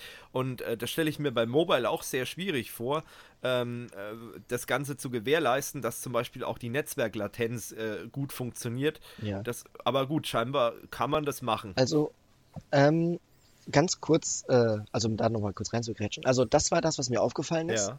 Zeitgleich ist mir aber auch aufgefallen, ich habe zwei Matches gesehen. Also Shadowgun Wargames halt, der, der Arena-Shooter. Mhm. Ähm, das waren zwei Show-Matches. Also im ersten Match, was ich gesehen habe, hat Rock Female, das ist von Asus Rock, das ist ja die, die Reihe an Hardware. Genau, ja. Kennt man vielleicht, die machen Laptops und so weiter. Ja. Äh, die haben ein weibliches Team zusammengestellt und die haben dann gespielt gegen ein Team aus Influencern. Da waren dann so Leute wie Revi Inside drin und so weiter. Okay. Ähm, das ist, ist übrigens auch der Influencer, den ich von gemeint habe, bei meinem negativen Beispiel. ja, red weiter. Genau. Ähm, das Ding ist, die waren beide, man hat ihnen angesehen, dass sie Spiel normalerweise nicht wirklich spielen, das, weil es sah halt auch nicht gut aus, denen zuzusehen. Und es war ein Showmatch und kein professionelles Match. Und das zweite Match, was ich gesehen habe, war da wesentlich professioneller. Da hat die ESA, also die eSports Student Association, die spielen verschiedene Spiele. Mhm. Die haben gegen PogChamp Boys gespielt. Das ist ein Pickup-Team. Also aus, da haben sich ein Haufen Freunde zusammengefunden, und, um zu zocken. Das Match war wesentlich interessanter anzugucken, weil da die Spieler wesentlich strategischer und koordinierter und auch mit besserem Aim und besserem Skill vorgegangen sind. Ja. Und es sah viel besser aus als das erste Spiel. Und das hat mir auch sehr viel Hoffnung gemacht. Und es gibt mir immer noch Hoffnung für die Zukunft, dass Mobile Gaming als E-Sports, auch wenn es in diesem zweiten Match immer noch sehr, sehr clunky aussah, sah es wesentlich besser aus. Insbesondere wenn es den Zuschauern, also dem Spectator, mhm. gelingt, die Koordination einzufangen für den Zuschauer hinterm Bildschirm oder für den Zuschauer in der Arena. Ja. Äh, wenn das gelingt, was teilweise gelungen ist, dann ist Mobile Gaming oder generell Mobile Game, Mobile Esports äh, funktioniert in diesen Momenten. Weil du dann wirklich merken kannst, da spielen fünf Leute gemeinsam. Mhm. Dann geht es weniger darum, was der Einzelne kann, weil das ist, wie ich schon erwähnt habe, sehr schwer darzustellen, sondern wenn man es einem gelingt, wie das Team zusammenarbeitet, gerade bei teambasierten Spielen ist das sehr wichtig, ja. ähm, in den Punkten funktioniert Mobile Esports extrem gut und genauso gut wie PC Esport oder Konsolen Esport. Ja. Und allein deswegen behaupte ich, dass in fünf oder zehn Jahren Mobile Esport da sein wird und existiert. Allein weil der ostasiatische Markt da ist, Mobile Gaming riesig. Hm. Allein deswegen wird es durchkommen. Also das wird äh, egal wie akzeptiert das unter den alteingesessenen traditionellen, in Anführungszeichen, E-Sportlern ist, äh, Mobile E-Sport ist etwas, was kommen wird. Mhm. Äh, dazu habe ich, äh, das war, um da mal kurz die Brücke zurück zum Talk mit Brandon Green zu schlagen. Stimmt, ja. Äh, danach lasse ich davon weggebracht, ja, genau. Ist okay, ist okay. Ähm, er hat nämlich erwähnt, ganz interessant, PUBG kriegt, also Players Battlegrounds hat ja auch eine mobile Version. Mhm. Ähm, und da hat er eine sehr interessante Vision formuliert. Und zwar ist Players Battlegrounds als E-Sport unter anderem sehr schwer, weil auf LAN-Turnieren müsstest du 100 Spieler auf der Bühne haben. Hm, weil das ist ein 100-Spieler-Spiel. Das ist sehr, sehr schwer zu machen. Ja. Während du mobil kannst du quasi, ähm, du brauchst weniger Platz, du kannst mehr Spieler hinsetzen, du kannst das Publikum, die Zuschauer kannst du, inter, kannst du in das Spiel reinholen, weil jeder sein Handy rausholen kann und mitspielen kann. Das ist natürlich echt ein geiles Argument. Also das, das finde ich echt interessant. Also Mobile Esports bietet in der Hinsicht unglaublich viele Möglichkeiten mhm. ähm, für die Zukunft, die man überlegen kann, die eventuell manche sind besser, manche sind schlechter, manche funktionieren nicht, aber die man alle durchgehen kann und man, Mobile Esports hat sehr viel Potenzial, egal wie ähm, viel und dann auch berechtigte Kritik man da reinwenden kann. Ja. Naja, wie du und, sagst, es wird wahrscheinlich also, diese alten Hasen in Anführungsstrichen geben, die sagen, okay, das ist kein richtiger E-Sport, aber es wird, denke ich ja. mal, auch viele Leute, wie du schon richtig gesagt hast, einfach abholen, die jetzt so, Casual Gamer sind, die einfach mal ab und zu ein Handy-Game daddeln oder so, die dann auch sehen, Mensch, ja, hey, auch gerade bei PUBG oder so, äh, das ist ja wirklich durch die Decke gegangen, ähm, äh, die dann einfach sagen, hey, cool, dann äh, zocke ich halt auch mal, oder die, guck mal, die E-Sportler, die zocken das, was ich auch zocke und das ist dann halt auch wieder so eine Verbindung. Ich glaube auch, dass es einschlagen wird. Ähm, und wahrscheinlich wird das auch beides so äh, parallel existieren weiterhin, weil es natürlich diese zwei Lager gibt. Aber es ist interessant, dass sich das jetzt schon so abspaltet oder so. Und, und wir sind jetzt in Deutschland ja noch ja, am Anfang der Entwicklung, sag ich mal. Und äh, das ist auf jeden Fall interessant. Ja, also äh, mobiler E-Sport wird jetzt nicht den traditionellen E-Sports ablösen. Ja. Also wir werden nicht in fünf Jahren statt Counter-Strike auf dem PC werden wir nicht PUBG auf dem Handy spielen oder Counter-Strike auf dem Handy. Ja. Das wird nicht passieren. Äh, dafür sind allein schon wegen den Hardware-Unterschieden, ja, genau. beziehungsweise den Gerätunterschieden, äh, das wird nicht, das wird nicht geschehen und ich sehe es auch niemals geschehen. Ähm, aber Mobile E-Sport wird trotzdem meiner Meinung nach in fünf bis zehn Jahren wird es da sein. Mhm. Und es gibt nichts, was wir dagegen tun mhm. können. Dafür ist es zu präsent. Ja. Ähm, generell Players Battlegrounds als E-Sports ähm, wurde auch angesprochen, weil man hatte den PUBG-Hauptentwickler und den, Hef den Chef von der ESL da, deswegen war das zwangsläufig ein Thema. Ähm, und da wurde kurz gesagt, dass der schwierigste Teil davon, eben weil es 100 Spieler sind, eine riesige Karte, ist das Zuschauen. Das heißt, man experimentiert zurzeit mit Möglichkeiten, dass der Spieler, wie man es bereits von Dota und Counter-Strike kennt, dass man quasi das Spiel aus dem Spiel heraus selber zuschauen kann. Also man kann in Counter-Strike oder in Dota kann man die Pro-Games live sehen von seinem Rechner aus, ohne auf Twitch zu gehen oder so weiter. Mhm. Und kann dann quasi selber sein eigener Spectator sein und die Teams sehen, die man, oder die Spieler sehen, die man auch beobachten möchte. Ähm, und gerade darauf wollen, will Brandon setzen. Ah ja. Da es relativ, um, um zu gewährleisten, dass jeder Spieler das sehen kann, äh, jeder Zuschauer das sehen kann, was er sehen will und die Spieler sehen kann, die er sehen will. Denn wenn man einen Spectator dazwischen schaltet, der quasi die Aktion, die versucht, die actionreichen Szenen zu einzufangen, ja. ähm, dann geht dann hat man die, läuft man die Gefahr, dass man zum einen 10 nicht bekommt, weil wenn 100 Spieler da sind, geht sehr viel an sehr vielen Stellen gleichzeitig ab. Auf jeden Fall, ja. Was es schwer macht, das einzufangen. Ähm, und zum anderen hat, läuft man Gefahr, dass man Spieler einfängt oder Ak Aktionen einfängt, die einen Teil des Publikums gar nicht interessieren. Mhm. Wenn die zum Beispiel ihren Superstar sehen wollen, wie er XY macht, aber man sieht zwei andere Spieler, die komplett, die nichts mit ihm zu tun haben, ja. dann ist es kein gutes Zuschauererlebnis. Überlegt euch das mal und, bei der Bundesliga, das wäre ja krass, wenn das im Real Life auch gehen würde. Ja. Das ist richtig. Ja, am besten so eine GoPro draufgepackt ja. auf jeden. Ähm, also das ist zurzeit so die Richtung, die sie überlegen. Allerdings hat Brandon Green auch gesagt, dass es wird locker noch fünf Jahre dauern, mhm. vier bis fünf Jahre, bis PUBG wirklich E-Sports ready in Anführungszeichen ist. Mhm. Äh, dazu zählen dann Begriffe wie die Infrastruktur ist da, die Profiligas, also die Profi-Szene ist da und auch dieser Weg, wie man ein Profi in einem Spiel wird, der muss ja gegeben sein. Mhm. Da gibt es von Blizzard einen sehr guten Artikel zu, wie sie ihre Profis in Overwatch heranzüchten, in Anführungszeichen wollen. Mhm. Also wie der Weg zum Profi in Overwatch ist. Ähm, und genau sowas braucht man eigentlich, um ähm, ein Spiel zum E-Sports zu machen. Das kann man entweder über die Firma selber machen, wenn man es pushen will, Beispiel Blizzard oder und Overwatch, mhm. oder man lässt es die Community machen. Das dauert dann natürlich länger, ist aber dann auch organischer. Das ist zum Beispiel in Counter-Strike passiert, mhm. wo sich das Valve hat da eigentlich nichts gemacht, sondern das, das hat, hat sich drumherum entwickelt. Ja, das stimmt. Genau. Ja, mhm. gut, Counter-Strike ist ja wahrscheinlich auch höchstwahrscheinlich, würde ich mal sagen, das älteste Game aus dem professionellen E-Sport-Bereich. Würde ich jetzt einfach mal so äh, einfach mal rausknallen, ohne Fakten zu haben. Ich, ich sag das jetzt mal so aus dem Bauch heraus, ohne das jetzt zu wissen, aber so habe ich das Gefühl, gut, vielleicht, was, was gab es denn da noch? Ich glaube, StarCraft ist älter, Ach, StarCraft, ja klar, StarCraft gibt, ja klar, natürlich. Das könnte Ja, 98, StarCraft Boah, ist älter. Das ist echt krass, muss man überlegen. 98 hat man sich da ja, aber es ist cool. Es ist echt cool, dass es sowas. Und vor allem die Weiterentwicklung finde ich auch wahnsinnig interessant. Und ich muss auch ganz ehrlich sagen, ich hatte das gar nicht so auf dem Schirm. Also Mobile Gaming war für mich immer so, ja, das gibt's halt und das machen vielleicht dann auch Leute, die jetzt schon ein bisschen älter sind als wir, sag ich mal, vielleicht so uns. Die dann Candy Crush spielen. Ja, genau, die dann so über diese Schiene wieder zum Gaming kommen. Ich meine, mein Vater oder so, äh, der äh, hat früher auch gezockt oder so unter Windows 98 oder 95 so Siedler oder solche Geschichten, hat dann aber jahrelang nicht gezockt. Aber jetzt durch die Handy-Games und durch dieses ganze Zeug kommen solche Leute dann auch wieder zum Gaming irgendwie. Und das ist ja was, was man so als jemand, der jetzt wirklich klassisches PC-Gaming macht, eigentlich so ein bisschen vergisst einfach diese Leute und die werden dann da auch wieder abgeholt.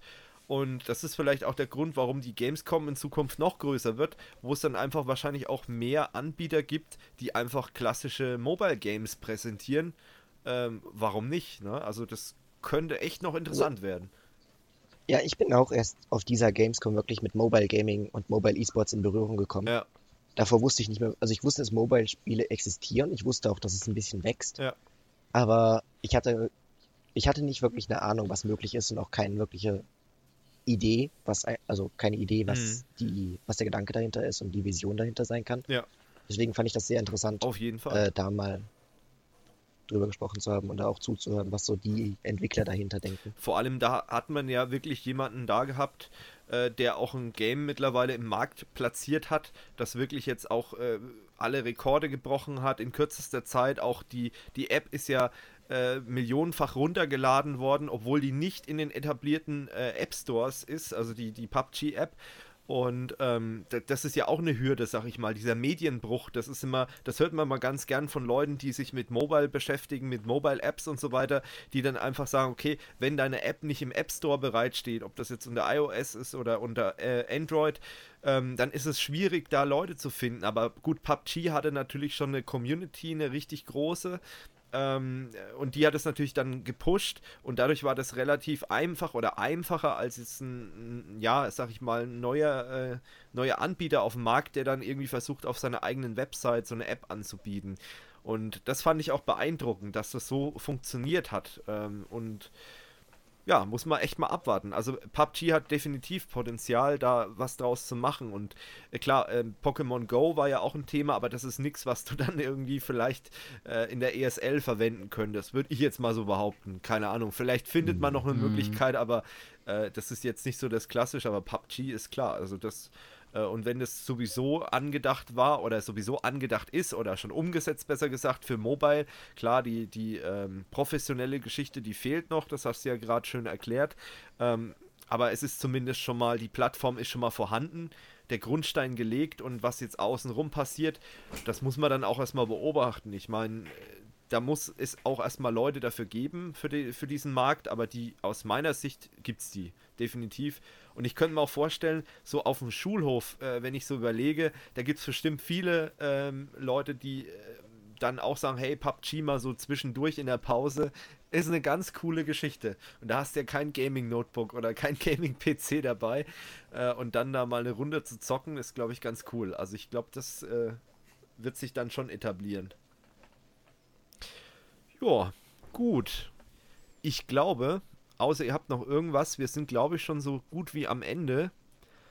Ähm, ich bin durch auf meiner genau. Seite. Genau. Georg, hast du noch irgendwelche Anmerkungen, die du machen möchtest? Hm, ich bin gerade am überlegen, genau. ich schaue gerade durch meine ganzen Unterlagen. Hm. Ach ja, um es noch äh, mal zu vervollständigen, das Gamescom Festival war natürlich dieses Jahr auch wieder am Start. Habt ihr beide euch aber nicht angeguckt? Das können wir vielleicht mal in irgendeinem anderen Jahr mal ein bisschen unter die Lupe hm. nehmen.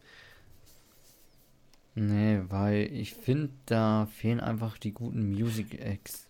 Also da ist jetzt irgendwie ja. nichts, was einen so anzieht. Das ging mir aber irgendwie schon jedes Jahr so. Das Line-Up war jetzt nicht so pralle. Ähm, ich, ich weiß es nicht, wo, woran es liegt. Ich meine, gut, es ist vielleicht auch ein finanzielles Thema. Und ähm, aber ich denke mal, wir gucken uns das auf jeden Fall irgendwann mal an und werden dann hier auch drüber berichten. Ähm, aber das Ding ist halt auch oft so gewesen, äh, wenn du dann irgendwie auf der Gamescom bist, du hast abends eigentlich gar keine Lust, dann noch zu so einem Festival irgendwie zu gehen, wenn du weißt, du musst gerade als Pressevertreter am nächsten Tag schon wieder ziemlich bald auf der Matte stehen oder du hast am nächsten Tag noch zwei, drei Interviews zu klären oder irgendwas, dann hast du da eigentlich keine Lust, dann am Abend noch auf ein Festival zu gehen. Aber da sind wir wieder bei dem Punkt, äh, dass du halt wirklich ähm, als Game-Begeisterter oder auch, egal, nicht mal unbedingt Game-Begeisterter, auch als Jugendlicher kannst du echt eine schöne Zeit haben während der Gamescom in Köln mit zig Aktivitäten, die du da machen kannst. Du hast immer irgendwelche Möglichkeiten und das finde ich eigentlich auch ganz gut. Ähm, auch wenn natürlich die Kritiker wieder sagen, dass es sich immer weiter weg von dem entwickelt, was die Messe eigentlich mal war. Ähm, gut, aber das wird man dann sehen, wie es die nächsten Jahre wird. Und von den Besuchern her, du hast ja vorhin schon im Vorgespräch gesagt, am Samstag war jetzt nicht mal so viel los gewesen, Finn. Ja, ich habe auch gerade nachgeschaut. Äh, das Ticket war auch wesentlich teurer als unter der Woche. Also du hast 20 Euro für ein Tagesticket bezahlt. Ja. Ähm, unter der Woche waren es, glaube ich, 13 oder 14. Vielleicht war das auch ein bisschen ähm, Taktik, um den Samstag mal so ein bisschen heißt, zu entzerren, dass da nicht mehr so viel los ist dann. Vermutlich. Ich vermute, es war beides. Also ja. zum einen die äh, zum einen die Erfahrungsberichte von Freund und Familie im Sinne von, Donnerstag war richtig voll, mhm. würde lieber nicht hingehen. Es ist, du stehst sechs Stunden an. Ja. Ähm, was einige Leute abgeschreckt hat und dann natürlich die Ticketpreise am Samstag. Aber generell war am Samstag dieses Jahr zumindest wesentlich leerer als die Jahre davor. Mhm. Ähm, war ganz angenehm, nirgendwo länger als zwei Stunden warten zu müssen. Das heißt, das war so ein Tag, da konntest du als auch dich relativ frei auf dem Messegelände bewegen, was an sich sehr selten ist, zumindest außerhalb vom Pressetag. Ja. Ähm, und es war ein sehr angenehmer Samstag eigentlich. Ich hätte gerne Sekiro noch angezockt. Mhm. Also dieses Shadows der zwei Die Twice, der ist von den mhm. Dark Souls Machern. Aber dazu kam ich leider nicht. Oh ja. Ähm, aber ja. Also Samstag war tatsächlich sehr angenehm. Donnerstag war aber viel zu voll. Ja. Gut. Georg, noch was gefunden? Ansonsten würde ich sagen. Ich könnte jetzt wieder was Größeres anstoßen. ähm, ja. Mir ist nämlich jetzt noch was eingefallen, nämlich das Thema ah, VR. Okay. Weil ähm, da ist mir eben aufgefallen, also 2016 war es noch sehr, also war der oh Hype oh, ja. sehr groß, aber seitdem ist es abgeflacht. Es ist einfach, man merkt, ähm, die Plattform ist für die meisten zu teuer und die Nachfrage niedrig. Es gibt zwar Entwickler, die ähm, ein bisschen was machen, aber es ist sehr abgeflacht. Hm. Also der Hype ist tot, wenn ich mal so sagen. Also frech formulieren Ja, das ist darf. ja auch so ein bisschen wie mit der 3D-Geschichte bei den Fernsehern. Also wenn ich mir überlege, heutzutage äh, entscheidet, oder jetzt dieses Jahr und auch im letzten Jahr habe ich kaum Leute gehört, die sich wegen 3D für einen bestimmten Fernseher entschieden haben, beziehungsweise viele Fernseher haben das überhaupt nicht mehr drin. Da spielen dann eher so Sachen wie 8K oder HDR. Ich meine, jetzt ist ja gerade die IFA aktuell, die läuft ja gerade. Äh, das sind eher solche Sachen äh, Thema und 3D ist irgendwie da auch so ein bisschen in den Hintergrund gerückt. Und ja, wie du sagst, die Plattform, also die Hürde da reinzukommen, wo wir wieder beim Thema Mobile Gaming sind, da ist die Hürde ziemlich gering, sag ich mal. Unter Umständen vielleicht sogar am Anfang kostenlos, ähm, wenn ich ein Smartphone habe. Aber bei, bei so VR-Geschichten, ähm, und ich muss auch ganz ehrlich sagen, ich bin auch jemand, der immer vorsichtig ist mit richtig teurer Hardware kaufen. Ähm, das ist so ein bisschen auch wie, wie früher, ähm, äh, früher, das klingt jetzt so komisch, wie mit äh, ähm, DVD und, und Laserdisc und solche Geschichten, wo man sich, oder, oder HD-DVD, die es ja damals noch gab und so weiter, und Blu-ray, ähm, wo man nicht wusste, wer wird sich da jetzt durchsetzen und du entscheidest dich dann für irgendwie die falsche Plattform, hast aber dann mehrere hundert Euro unter Umständen irgendwie gelassen. Und ich glaube, Georg, aber ich muss ehrlich sagen, ich glaube, das hat noch Zukunft, aber es ist noch nicht so weit. Wenn mhm. mal ein Produkt auf dem Markt ist, das wirklich so das Gefühl hat, das ist einigermaßen ausgereift und wenn man sich für eine Plattform mal entschieden hat oder eine sich durchgesetzt hat oder meinetwegen auch zwei, wie man es bei Android und iOS hat aktuell, dann könnte das funktionieren. Aber aktuell sind da noch so viele im Markt mhm. einfach, die versuchen sich zu behaupten und dies auch noch können, weil einfach noch keiner, sag ich mal, äh, wirklich die Weisheit mit einem Löffel gefressen hat, sondern jeder versucht noch so ein bisschen die, die Kinderkrankheiten auszugleichen. Und ich muss auch ehrlich sagen, manche Games kann ich mir auch gar nicht so vorstellen mit VR. Also das ist jetzt auch nicht die, ja, die Wunderwaffe für alle Games, glaube ich. So. Wo du mir jetzt gerade eine wunderschöne Mensch, Brücke serviert hast. Ja, wunderbar. Ähm, weil wenn du sagst, Spiele, wo man es nicht, mhm. nicht vorstellen kann, ähm, World of Tanks hat dieses Jahr einen VR-Modus vorgestellt. Ja, oh Gott. Ja. Wo du dann quasi so ähm, oben im Panzer hockst als so Führer und dann so quasi Führer rausschauen ist mit kannst. Panzer eine ganz schlechte Kombination. Aber ich weiß, was du meinst. Ähm, ja, also ja, eben, als, ich weiß jetzt nicht, wie man das äh, offiziell nennt, quasi, ähm, aber jedenfalls der, hm. wo dann oben aus der Luke schaut Oh. Als Panzer. Äh Aber wie gesagt, das fand ich sehr amüsant, dass ähm, World of Tanks dann ihm diesen VR-Modus okay, vorgestellt hat. Ja, kann man machen. Aber ähm, die Zahlen würden mhm. mich dann wirklich mal interessieren, wer sich dann da wirklich dafür entscheidet, sowas zu spielen. Ähm, was ich ja interessant finde, das sind so Rennsimulationen zum Beispiel, die dann eben mit VR oder so, und wenn du dann noch einen richtigen Rennsitz hast, dann finde ich, das ist eine ganz interessante Kombination. Aber das sind dann auch wieder Sachen, hm. da musst du wirklich ambitioniert sein und dann, dann bist du wahrscheinlich auch jemand, der wirklich äh, kein. Äh, Allrounder bist, sondern du hast halt wirklich, du, du magst Rennspiele und äh, Simulatoren und du spielst hauptsächlich das zu 90 Prozent. Und dann könnte das halt wieder interessant werden, glaube ich. Wenn du dann wirklich das Gefühl hast, du sitzt wirklich in dem Auto drin und kriegst auch haptisches Feedback durch diesen Rennsitz dann, den du dir auch für viel Geld natürlich kaufen musst. Also das ist bestimmt eine Investition insgesamt von ein paar tausend Euro, wenn du dieses ganze Equipment dann da hast. Ähm, aber das kann ich, äh, kann ich mir schon echt cool vorstellen. Aber das sind halt so Sachen, wie du sagst, das ist nichts für die breite Masse irgendwie. Mhm. Also, da könnte ich mir vorstellen, dass sich so Spielhallen wieder etablieren. Aber wie gesagt, das gibt es allgemeine Problem ja. ist halt der Preis. Ja, gibt es, aber wie gesagt, das Problem ist halt auch immer noch der Preis, auch von diesen mhm. Spielhallen. Also wenn man sich da mal anschaut, wie viel dann Nachmittag kostet für ja. eine Stunde, die Preise die müssen es halt wieder reinbekommen ähm, irgendwie. Die haben ja auch diese An Anfangsinvestitionen und die müssen sie natürlich dann auch wieder refinanzieren irgendwie. Mhm, genau, und die wollen ja eben auch Gewinn machen.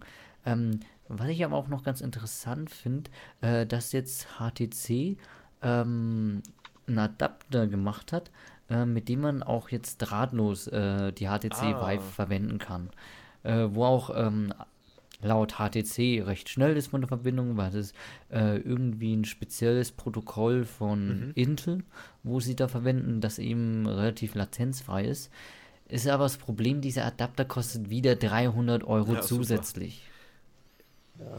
Und ich meine, äh, so eine normale VR-Brille kostet schon an sich ja. 800 Euro. Ich glaube zumindest die Pro-Variante mhm. von HTC. Ähm, aber wie gesagt, momentan, also VR wird sich sicherlich in Zukunft noch durchsetzen. Ich glaube jetzt nicht, dass es äh, so ein äh, Rohrkrepierer wird wie 3D, aber momentan ist halt noch das große Problem der Einstiegspreis. Ja. Ich meine, ähm, da bei der PS4 ist es besser, weil da äh, das VR-Set günstiger ist, aber es ist immer noch ein zu hoher Einstiegspreis. Also, wenn man sagt, dass das komplette Ding irgendwann vielleicht mal 200 oder 300 Euro ja. kosten wird, auch das ist schon relativ viel, weil da kannst du ja fast eine Konsole dir dafür kaufen. Aber wenn es ungefähr mal in dem Preissegment ist, glaube ich, wird sich das schon durchsetzen ja. können. Das denke ich auch. Also wenn es so im, im geschenkefähigen Bereich ist, ich meine, klar, das ist schon viel Geld auch, ähm, aber die Technik muss auch irgendwie bezahlt werden und die Entwicklung halt auch. Aber da sind wir wahrscheinlich, da reden wir von ein paar Jahren oder so, wo, wo, wo da einfach noch gebraucht wird. Also vielleicht können wir 2022 oder so vielleicht dann schon vermelden, hey, VR setzt sich langsam durch oder irgendwas. Aber ich glaube nicht, dass es jetzt äh, im nächsten Jahr passiert und das Jahr drauf kann ich mir eigentlich auch noch nicht vorstellen. Mhm. Das ist einfach noch zu früh. Was ich interessant fand, und da kann ich den Beitrag von den Kollegen von Massengeschmack TV mal empfehlen, ähm, die haben sich eine VR-Entwicklung angeguckt auf der äh, Messe, ein Prototyp auf der Gamescom, äh, wo man sich dann auf so eine Art, ähm, ja, wie in so eine Kabine reinstellt, also so ein Laufgitter nenne ich es jetzt einfach mal, wo man dann halt wirklich das Gefühl hat, man läuft da durch diese Welt, äh, kriegt dann so spezielle ähm, Aufzieher für deine Schuhe, wo du dann da drauf laufen kannst. Ähm, Finde ich auch ganz interessant, aber es ist alles natürlich ein Prototyp äh, und so wirklich überzeugt hat es die Kollegen auch nicht. Ähm, aber ihr könnt, guckt euch das mal an, wenn euch das interessiert, das Thema. Ich fand diese Entwicklung auch ganz interessant. Ähm, da will man halt einfach dieses Thema umgehen. Ich laufe irgendwie durch mein Wohnzimmer und laufe gegen irgendwelche Wände oder so oder irgendwelche Sachen ähm, reiße ich mit runter und dann kann ich mich halt wirklich im Game bewegen. Das finde ich halt auch wahnsinnig beeindruckend, wenn du halt dann wirklich, du läufst physikalisch mit deinem eigenen Körper und du läufst im Game und siehst das dann auch. Das stelle ich mir auch wahnsinnig faszinierend vor, wenn das dann wirklich mal funktioniert und nah an dieses Gefühl rankommt vom echten Laufen. Und das war auch so ein bisschen das Problem, was die Kollegen da kritisiert haben, dass es sich halt wirklich noch nicht so ganz echt anfühlt. Aber da wird natürlich dran gearbeitet. Und äh, wenn das mal kommt, äh, dann bin ich echt mal gespannt. Also dann ist das echt äh, richtig krass. Also sowas beeindruckt einen dann wirklich schon, ne? Das ist dann wirklich technisch auch auf einem ganz anderen Level. Also ich muss sagen, äh, VR-mäßig wäre mein Traum irgendwann mal so ein äh, realistisches Pokémon in VR, wo man vielleicht so auch so Handschuhe mhm. mittlerweile dann hat, wo so ein haptisches Gefühl Wenn du die anfasst, dann Also ich so, glaube, das ja. wäre mein Genau, ich glaube, das wäre mein absoluter Traum. Pokémons zum Anfassen. Yay. Also ja. Also, wenn ich dann wirklich auch das Gefühl habe, ich habe einen Pokéball in der Hand und wirf den nach einem Pokémon. Ich glaube. Da willst du da nicht glaub, mehr raus aus Also, das war schon, ist mein Kindheitstraum, muss ich dazu sagen. Aber wenn die Technik irgendwann so weit ist, dann bin ich komplett dann, zufrieden. Dann ist alles ausgereift bei dir. Ja, das ist schon echt krass. Ich glaube, das wird der Untergang der Menschheit, weil dann keiner mehr arbeiten will dann wird es wahrscheinlich wirklich so sein. Ah, wenn ich mal groß bin, werde ich Pokémon-Trainer. Ja, wie hieß das, äh, dieser Kinofilm, wo, wo die Leute sich in diese VR-Welt geflüchtet haben? Habt ihr den gesehen? Äh, Ready, Ready, Player, Player One, genau. One. Dann, dann ist es genauso. Ja, das ist dann auch krass. Aber da, da gab es, äh, man muss ja sagen, da war es ja dann auch wirklich so eine gute Alternative, da in diese Welt zu gehen. Wenn du sagst, okay, Real Life ist so kacke, das hat überhaupt keinen Sinn. Ich muss unbedingt in diese VR-Welt, um einigermaßen äh, normal leben zu können. Das ist dann nochmal eine andere Angelegenheit. Aber krass, wenn man sich das mal so mhm. überlegt, ja, das ist echt heftig. So, und ich glaube, mit diesen Gedanken schließen wir den Tech Talk ab. Macht euch dazu auch mal äh, Gedanken, liebe Zuhörer und äh, Zuschauer. Erstmal vielen Dank an euch beide, dass ihr auf der Gamescom für Kurs of You wart und da wieder Eindrücke mitgenommen habt und auch natürlich auch an euch, äh, unsere Zuhörer und Zuseher, dass ihr so lange durchgehalten habt. Wir haben jetzt trotzdem, wir haben am Anfang gesagt, naja, eine Stunde werden wir füllen. Jetzt haben wir zwei Stunden gequatscht. Ich hoffe, das war einigermaßen interessant. Ähm, wie immer natürlich euer Feedback in die Kommentare. Das interessiert uns brennend und ähm, was mich auch interessiert als, als Projektleiter von Kurs O4U, wollt ihr mehr von der Gamescom sehen? Äh, reicht euch der Podcast oder sagt ihr, hey, Jungs, geht mal wieder auf die Messe und dreht dort vor Ort Videos. Das würde uns, äh, würde mich interessieren. Dann schreibt es mal in die Kommentare. Allgemein, wenn ihr irgendwie sowas habt, eine Messe oder so, zum Beispiel auch zur IFA. Wenn ihr da Interesse habt, dass wir davon berichten, schreibt es in die Kommentare und wir gucken dann mal, ob, wie die Tendenz denn ist, ob sich das lohnt. Problem ist halt immer, ähm, da steckt eine ganze Menge Investitionen natürlich dahinter und das muss alles immer organisiert werden. Ähm, und deswegen überlegen wir uns das dreimal, ob wir auf so eine Messe gehen oder eben nicht. Und äh, deswegen ist euer Feedback da auch wichtig. Und äh, genau. So viel dazu. Äh, kleiner Hinweis noch, ich habe es am Anfang schon gesagt, die reguläre Folge, die wird trotzdem noch kommen, die zeichnen wir jetzt äh, morgen auf. Die kommt dann bei euch am Freitag. Äh, und da gibt es dann die reguläre Tech Talk Folge. Das ist dann der Tech Talk 8 mit den IT-Themen aus Juli 2000, äh, äh,